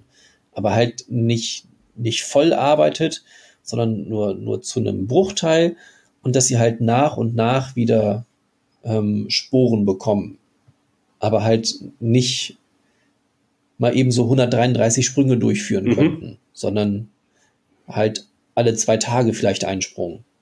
Ja, das wäre, wäre klüger gewesen. Das wäre auch spannender äh, geworden, denn momentan müssen wir davon ausgehen, dass sie einen unbegrenzten Vorrat wieder haben und jetzt einfach hin und her springen können, wie sie lustig sind. Ähm, ja, sagen sie auch, fahren sie die Ernte ja. ein und so ja, weiß nicht, jetzt ist halt jede Gefahr für die Discovery ist halt erstmal hinfällig, denn uns Stamets ist sich ja auch sicher mit dem Navigieren. Das war ja erst auch eine Schwierigkeit. Stamets ist sehr beansprucht von dem Navigieren, aber er sagt jetzt halt auch, er kann das auch noch gleichzeitig kartografieren. Überhaupt kein Problem für mich und ist da sehr zuversichtlich insgesamt, was äh, die Nutzung des Sporenantriebs angeht. Also so zuversichtlich, dass er dann halt auch in, gezielt an einem bestimmten Punkt in eine kleine Höhle springen kann, äh, können wird. Ja. Ja. ja. Ähm, gut, jetzt haben wir Besprechung mit Plan 2. Also der Plan ist unterwegs, aber Imperator Giorgio spricht mit Sarek und sagt, ja, äh, der Plan, den ich euch vor, den ich die, euch vorgestellt habe, der, ähm, der wird funktionieren kurzfristig, aber langfristig, naja, ähm, wird das nicht funktionieren. Aber auch dafür habe ich eine Lösung und ähm, die Sternflotte sollte jetzt verzweifelt genug sein, auch diese Lösung in Betracht zu ziehen. Wir erfahren dann nicht genauer, was der Plan eigentlich ist, aber äh, sehen, dass Sarek zu den Vulkaniern zurückgeht, um Details dieses Plans äh, zu besprechen. Jo, und dann sehen wir am Ende der Folge halt, äh, wie ein Teil des Plans offensichtlich äh, verwirklicht wird. Ja, ähm, genau. Sie sagt ja zu Sarek, dass sie ähm, Burnham nicht den ganzen Plan verraten hat, weil sie eben auch ihre eigene Tochter kannte und ähm, halt deswegen weiß, dass ähm, genau diese Michael jetzt das auch nicht auch nicht verschmerzen würde, verkraften würde. Ähm, dass viel mehr nötig wäre. Also, oder noch was wesentlich drastisches, drastischeres, wo ich jetzt dann halt davon ausgegangen bin, dass sie halt Kronos ganz zerstören müssten eben halt auch mit allen Klingonen, die da leben, eben auch sämtliche Kinder und sowas. Ähm, genau. Dass nur das dazu führen würde, dass die Klingonen auch unterworfen sind. Ja, das lässt es alles auf jeden Fall, lässt es sehr stark vermuten, dass es auch irgendwas Unmoralisches ist, etwas, auf jeden Fall etwas Unmoralisches ist, äh, was Burnham nicht äh, mittragen würde. Ähm, ja, und in Zusammenhang, Zusammenhang mit, den, mit Lirel äh, kann es nur das sein, dass äh, Kronos zerstört werden soll. Oder zumindest schwer beschädigt. Ja? Ja. Ähm, ja, jetzt haben wir, jetzt haben wir noch zwei. Ach, das ist so anstrengend, diese Folge zu besprechen. Ähm, Sarek und Michael unterhalten sich nochmal kurz. Und er gibt ihr nochmal väterlichen Rat. Äh, und zwar, dass sie sich verlieben soll und dass Liebe nichts Schlimmes ist, bla bla bla. Aber er sagt halt auch, ja, du hast dich in einen Klingonen verliebt und äh, ist das nicht auch irgendwie poetisch, romantisch oder große, dass du so quasi den Klingonen in ihrer Gesamtheit verzeihst? Nur hat sich halt Michael nicht in den Klingon verliebt. Einfach. Was, was war soll denn an ihm klingonisch gewesen sein? Ja, nichts halt, ne? Ja, genau. Sie hat sich in einen ganz normalen Arbeitskollegen verliebt. Ähm, und alles, was klingonisch an ihm ist, äh, hat, hat sie auch abgestoßen. Also, ähm, ja. Aber hier wird das nun so dargestellt, ah, es ist äh, dein Unterbewusstsein, was dir hier eine, ein Schnippchen geschlagen hast. Natürlich verliebst du dich in den einzigen Klingonen. Ähm, Tilly spielt darauf später auch nochmal an. Ich fand das, fand das unlogisch, dass nun halt ihr so quasi der Vorwurf gemacht wird. Ist es vielleicht gerade das, was du an ihm mochtest? Ähm, seine, sein Fehler des Klingonenseins? Hast du das auch so gesehen? Oder hat nur mich das geärgert? Ich weiß nicht, oder habe ich das überinterpretiert? Ich weiß gar nicht, was diese Szene uns sagen wollte. Ja, eventuell. Vielleicht sollte es auch nur sagen, dass ähm, auch wenn es unglaublich große Differenzen gibt, dass man äh, trotzdem zu, ja, zueinander finden könnte. Aber Sarek hatte da ja schon den Plan von, ähm, von Giorgio bekommen, also den Zusatzplan. Mhm, ja. Und das würde halt dagegen sprechen, dass, dass da halt eine Einigung stattfindet. Also nee, dass da eben, dass da keine, dass da keine Einigung stattfinden soll, sondern eben eine Unterwerfung. Und zwar eine drastische. Ja, genau, richtig. Und Sarek ist damit äh, cool. Äh, bespricht halt noch Details des Plans quasi mit Vulkaniern. Ähm, ja, werden irgendwie eine Bombe. Ja, das, das sagt der, das sagt der Burnham.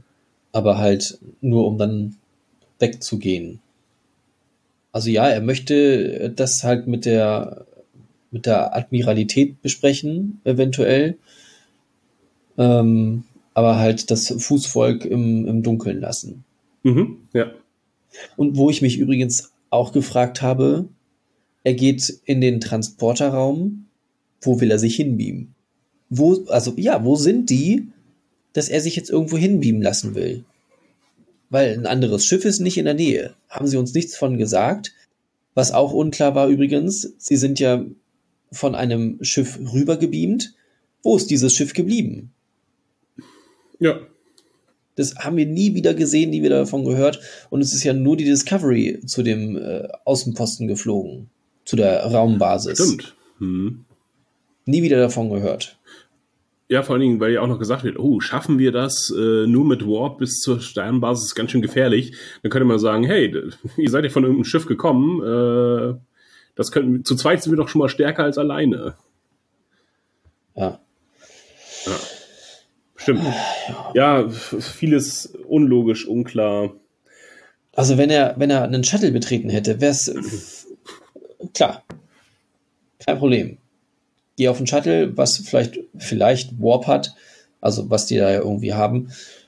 Ähm, und dann kannst du halt irgendwo hinfliegen. Aber er geht in den Transporterraum. Und das äh, du halt. Aber die nicht. machen ja jetzt auch hier ganz gerne äh, Schiff in Schiff-Transport. Vielleicht ähm, wollte er den Lift nicht nehmen Ach und so. hat sich dann runterbeamen Ja. lassen in den, Genau. in den direkt ins Shuttle. Äh, Wer weiß, wie man im Turbolift wieder trifft, die man sich dann am Ende unterhalten müsste. Oder diese furchtbare Turbolift-Musik. Ah, Oder Michael hat ihn einfach genervt. Nee, ich nehme schon die Ausfahrt hier. Ich muss, ich muss hier in den Transporterraum und wartet dann einfach hinter der Tür, bis Michael weg ist, um dann, um dann, um dann in den Turbolift zu steigen oder nochmal schnell was zu essen. Ich kann mich auch nicht mehr mit dir unterhalten. Naja, lebe lange und in Frieden. Auf Wiedersehen. Ich muss hier lang. ja. Äh, ja, äh, genau. Und dann kommen wir jetzt. Ach nee, jetzt kommt noch Tyler und Michael. Ich habe mir das heute zweimal angehört ja. und habe sofort Mhm. nach immer nach, nach, nach einer Minute habe ich ausgeblendet, weil es so ein Schwachsinn war, den die erzählt haben und ich das auch überhaupt alles nicht verstanden habe.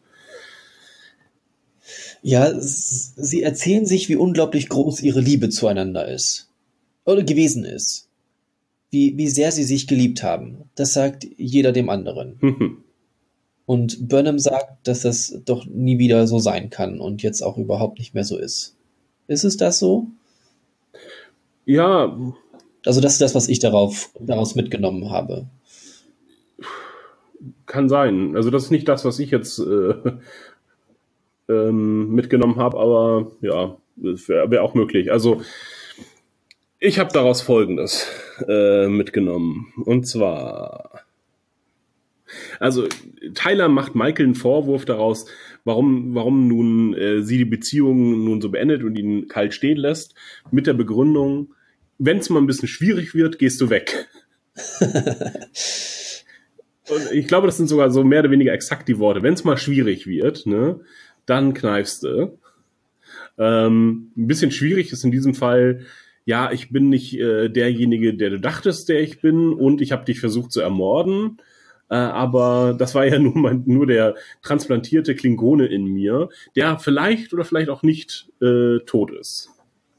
Der mhm. mit fragwürdigen nicht, äh, nicht Schulmedizinmethoden äh, behandelt wurde. Ja, ähm, das hat er als zusammengefasst, als wenn es mal kompliziert wird. Und äh, er möchte ganz gerne ihre Hilfe beim sich wiederfinden, denn er hat das Gefühl, nur mit ihrer Hilfe kann kann er wieder zu dem werden, was er sein möchte, und zwar nämlich die Person, die sie geliebt hat. Denn das hat ihn auch, das war das Einzige, was, weshalb Lerell nicht an ihn rangekommen ist. Äh, Michael sagt, ja, zu sich selbst finden. Da habe ich äh, habe ich auch in letzter Zeit eine gute Erfahrung gemacht. Und es ist ein einsamer Weg und den musst du alleine gehen. Und äh, fick dich und auf Wiedersehen.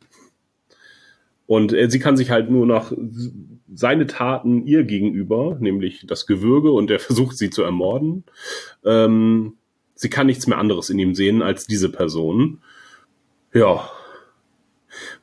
Was da nun rausgekommen ist, ist, Michael ist zwar immer noch in ihn verliebt, aber seine Taten kann sie nicht vergessen, nicht verzeihen, im Gegensatz zur ganzen Discovery Crew, die ähm, damit irgendwie kein Problem hat.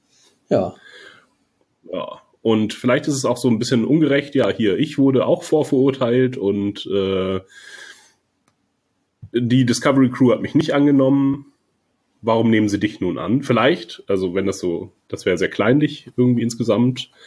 Äh, aber sie sagt halt, es ist ein einsamer Weg und den muss halt alleine gehen und verständlicherweise und er verlangt halt so das nicht das Verzeihen, aber ähm, dass Liebe doch stärker sein sollte. Und sie sagt halt, nee, Liebe ist in diesem Fall nicht stärker, wenn du versucht hast, mich umzubringen. Ja.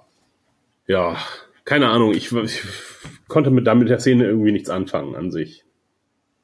Ja, weil es, also bei mir war halt so der, der Punkt wieder, dass ich diese Liebe ja schon so unglaublich unglaubwürdig fand. Also, mhm. das haben wir schon vorher besprochen. Und da brach es halt nochmal wieder so auf.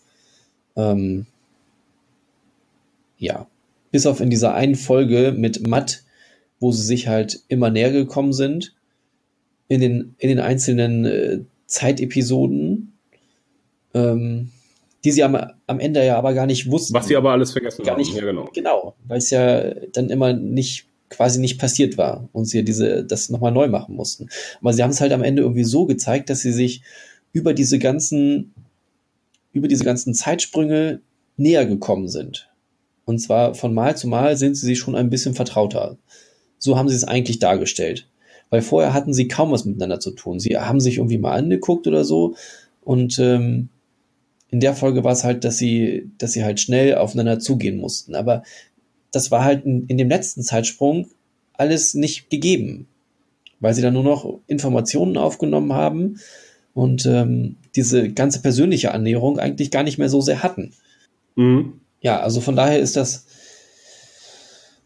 ist das halt irgendwie sehr unlogisch, dass sie diese intime Beziehung haben, weil sie dann kaum noch Zeit hatten, die so aufzubauen. Ähm, ja.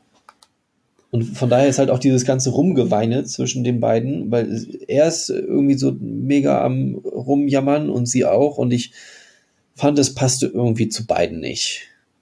Ja. Ja, und was am Ende nun auch irgendwie zwischen den beiden passiert ist, verstehe ich auch nicht, weil was heißt das jetzt für ihr Zusammensein? Sind sie jetzt noch Kollegen? Sind sie, wollen sie irgendwas miteinander zu tun haben oder nicht? Ähm, ist ja alles so wie vorher. Sie gehen sich beide weiterhin aus dem Weg. Und das hat also nichts gebracht an sich. Keine Klärung. Ja.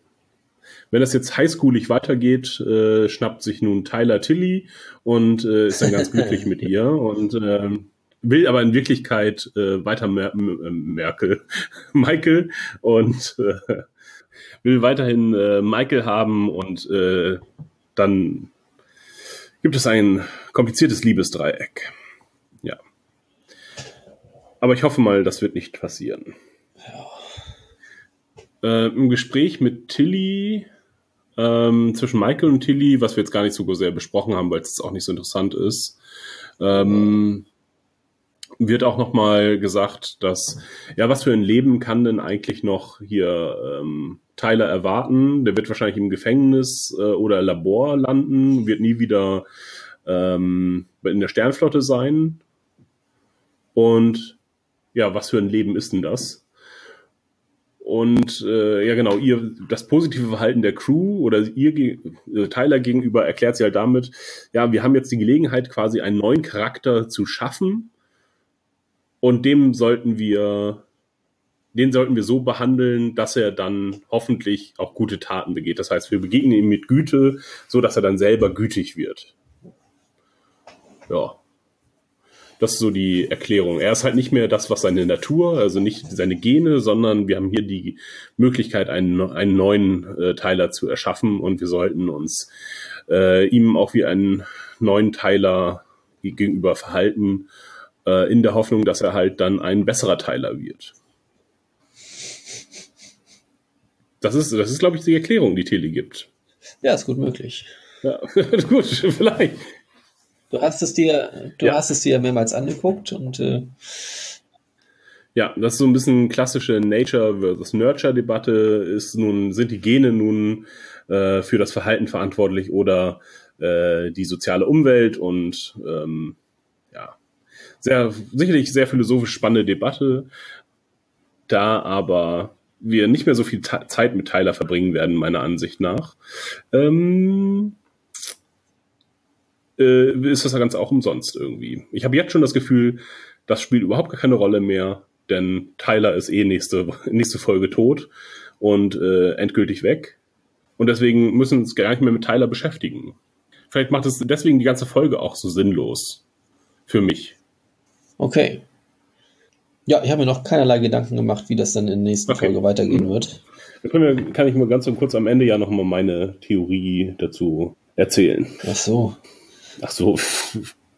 Ich dachte, da wären wir jetzt schon am Ende. Wir haben jetzt nur noch den, äh, den, den, die großen Über, den großen Twist haben wir noch. Und zwar. Ach so, ja, jetzt weiß ich auch, ja. Hm.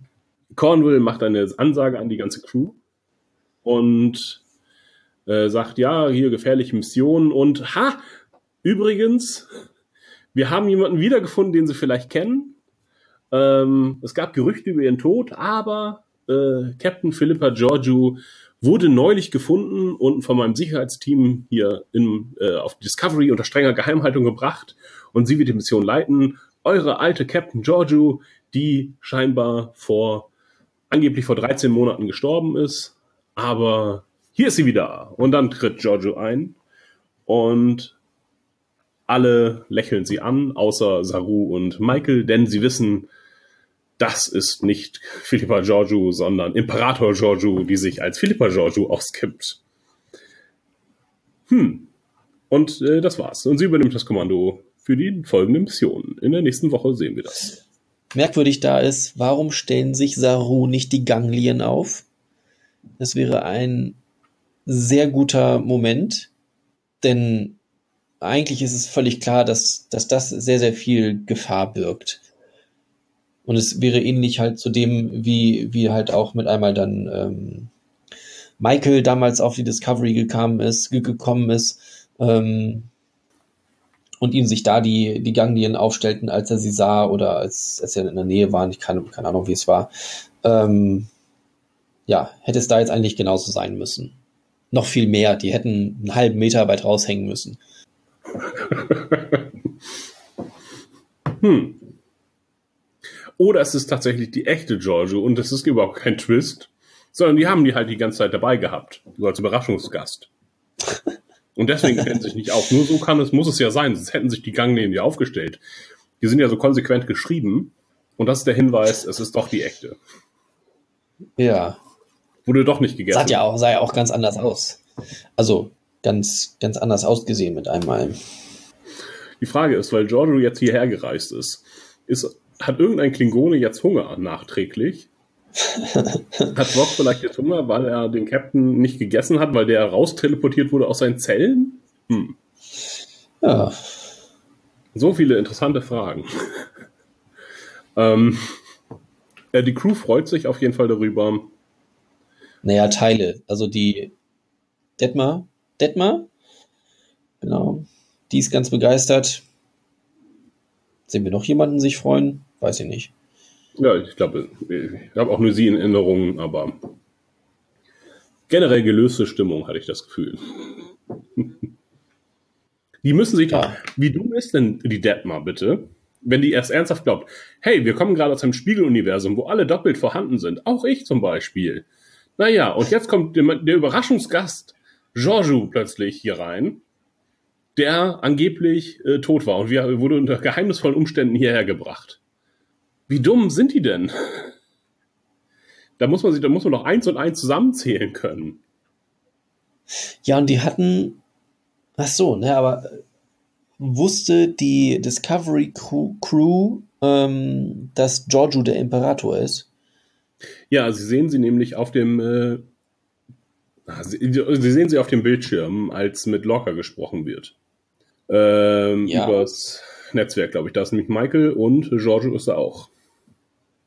Denn Giorgio und Michael kämpfen dann ja im Anschluss karatemäßig. Ja. Ja, und das, das sieht die Discovery Crew? Ich glaube, die, äh. müsste theoretisch da auch sein. Ich weiß nicht, ob sie die, ob sie auch im Bild war. Nee, also ich weiß, dass man Michael gesehen hat, aber ich weiß nicht, ob das nur in unserem Bild war oder halt auch auf dem Bildschirm der, der Discovery. Eigentlich müsste es ja auch so ein, so ein holographisches Bild sein von Lorca und man hört dann ähm, vielleicht aus dem Hintergrund ähm, Burnham reden. Beamt sich nicht sogar Giorgio auf die Discovery und zwar auf die Brücke und sagt dann, Nein. warum, warum bück, bückt sich denn hier niemand? Das ist ja dann auf, auf der, der Shenzhou. Shenzhou, okay, ja. Na gut. Nee. Ja, also was, was das halt nochmal so ein bisschen entschärfen würde. Nicht ernsthaft. Wenn sie. Findest du? Ja, wenn, wenn jetzt die Crew gewusst hätte, dass Giorgio, also oder wenn, wenn sie es auf jeden Fall wüssten, dass Giorgio die Imperatorin wäre, ähm, sie hatten ja nur die Information, dass, dass von Giorgio nichts bekannt ist. Die Informationen hatten alle noch, als sie da eingetreten mhm. sind. Oder sie wird zumindest nicht erwähnt, weiß ich nicht genau. Ähm, ja. Also wenn sie das halt nicht wussten, dann kann ich mir halt gut vorstellen. Das ist ja noch schlechter für Michael. Und Michael wurde ja damals äh, zurückgebeamt, alleine, und hat gesagt, sie ist tot. Und nun wird behauptet, ah, sie war die ganze Zeit auf dem Gefängnisschiff und wurde erst jetzt kürzlich befreit. Ja gut, da müssen sie sich sowieso noch eine Backstory einfallen lassen, dass das halt auch glaubwürdig ist. Die werden sie dann ja auch erzählen. Allerdings würde ich dann davon ausgehen, dass Giorgio den den äh, Fähnrich, wie du sagtest, oder Kadetten, der sie mit äh, Michael zusammen rübergebeamt hat, dass sie den noch irgendwie verschwinden lässt. Weil der weiß, dass das der Imperator ist. Den nimmt Cornwall dann mit auf ihrem geheimen, unsichtbaren Schiff. So wie Wonder Woman, die hat auch so ein unsichtbares Flugzeug. Das stimmt. ja, das kann natürlich sein.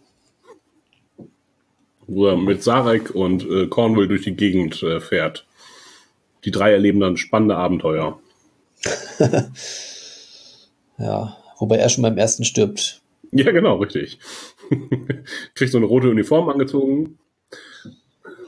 Was geht's los?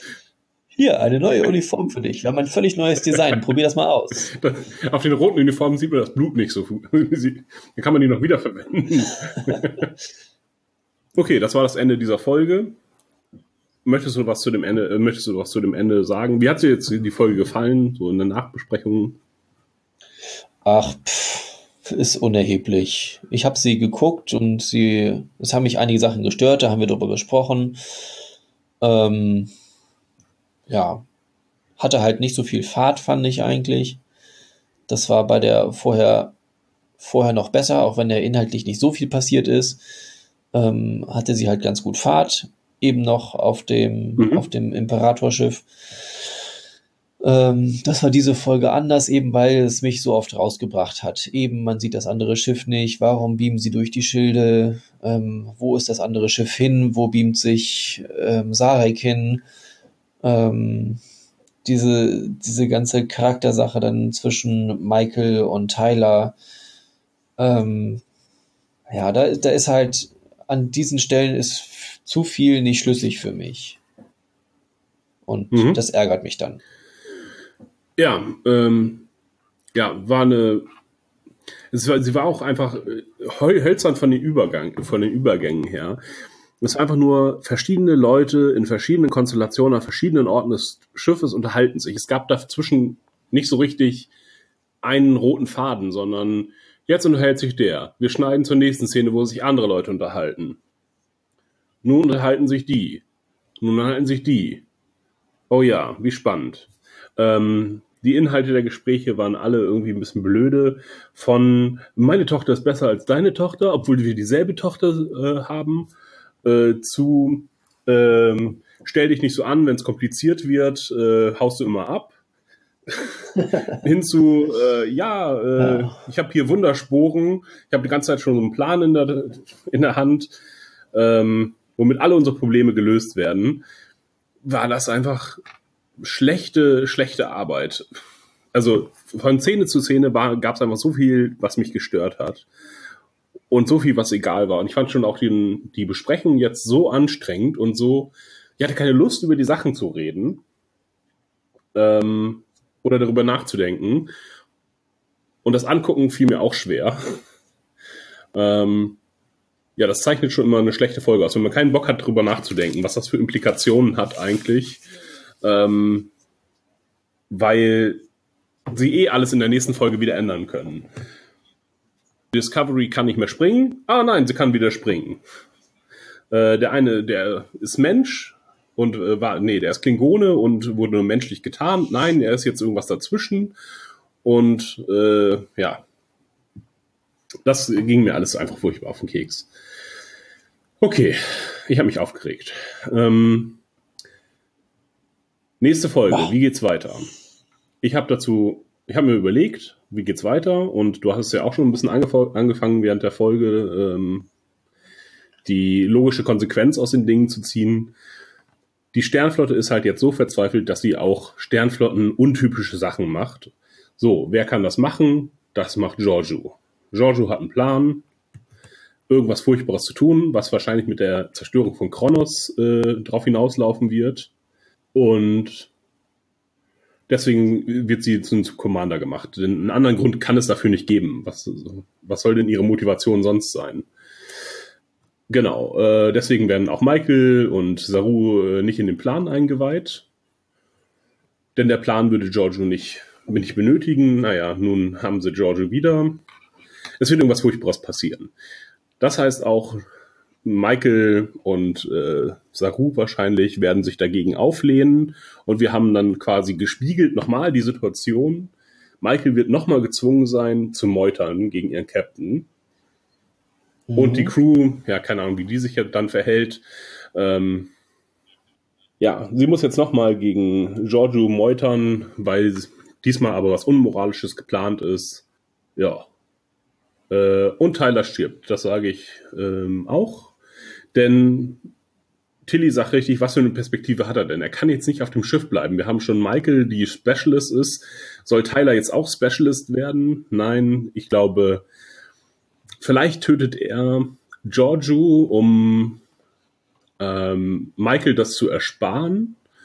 dadurch wird er äh, von den Klingonen als neuer Führer oder Lorel vielleicht äh, als neue Führerin ähm, anerkannt, weil sie den großen Feind besiegt haben, nämlich die Giorgio, die vielleicht ein großer Feind dann ist. Ähm, und er, er oder ja, und er stirbt dabei. Lorel erntet die Erdbe äh, Erdbeeren, Lorbeeren äh, und äh, verlässt dann so auch die Discovery, denn was wollen sie denn mit ihr jetzt eigentlich die ganze Zeit? Schippern sie dann in der. So werden sie sie los, Tyler stirbt, Michael erkennt, dass er ein guter Mensch war ähm, und ein schlechter Klingone und kann aber weiterleben zu Ende. Vielleicht machen sie auch einen Zeitsprung, wenn das, wenn das, vielleicht ist es sehr erfolgreich, was Giorgio macht und sie machen Zeitsprung zurück. Entweder nur ein paar Minuten, um das zu wiederholen, so dass man quasi nochmal so eine kleine Matt-Episode hat, oder sie machen den Zeitsprung ganz weit zurück, wenn es erfolgreich ist, was äh, Giorgio da treibt. Und wir haben so eine Art Reset, was halt ganz furchtbar schlecht wäre. Ja, weil dann alle Charakterentwicklung kaputt geht. Äh, nur bei Michael, die aber keine richtige Charakterentwicklung hatte, fand ich. Ja, also ich gehe nicht von, ich gehe nicht von einem Zeitsprung aus. Nee, der Zeitsprung ist tatsächlich unwahrscheinlicher geworden. Oder wenn dann, ja. Wir sind am Ende? Ja. Okay. Ich habe keine Theorien zur nächsten Folge, ich lasse das auf mich zukommen. Ja, genau. Ähm, Gut, dann äh, verabschieden wir uns äh, und ähm, bin gespannt aufs Finale, wie, sie, wie sehr sie es versauen, einfach nur. Ich erwarte nichts mehr Gutes. Keine Erwartungen, dann können wir nicht allzu sehr enttäuscht werden. Genau. Äh, bis Montag dann quasi. Oder bis, äh, ja genau, bis nächste Woche dann. Tschüss, Achim. Ja. ja, auf Wiederhören, Dominik. Tschüss, liebe Zuhörer.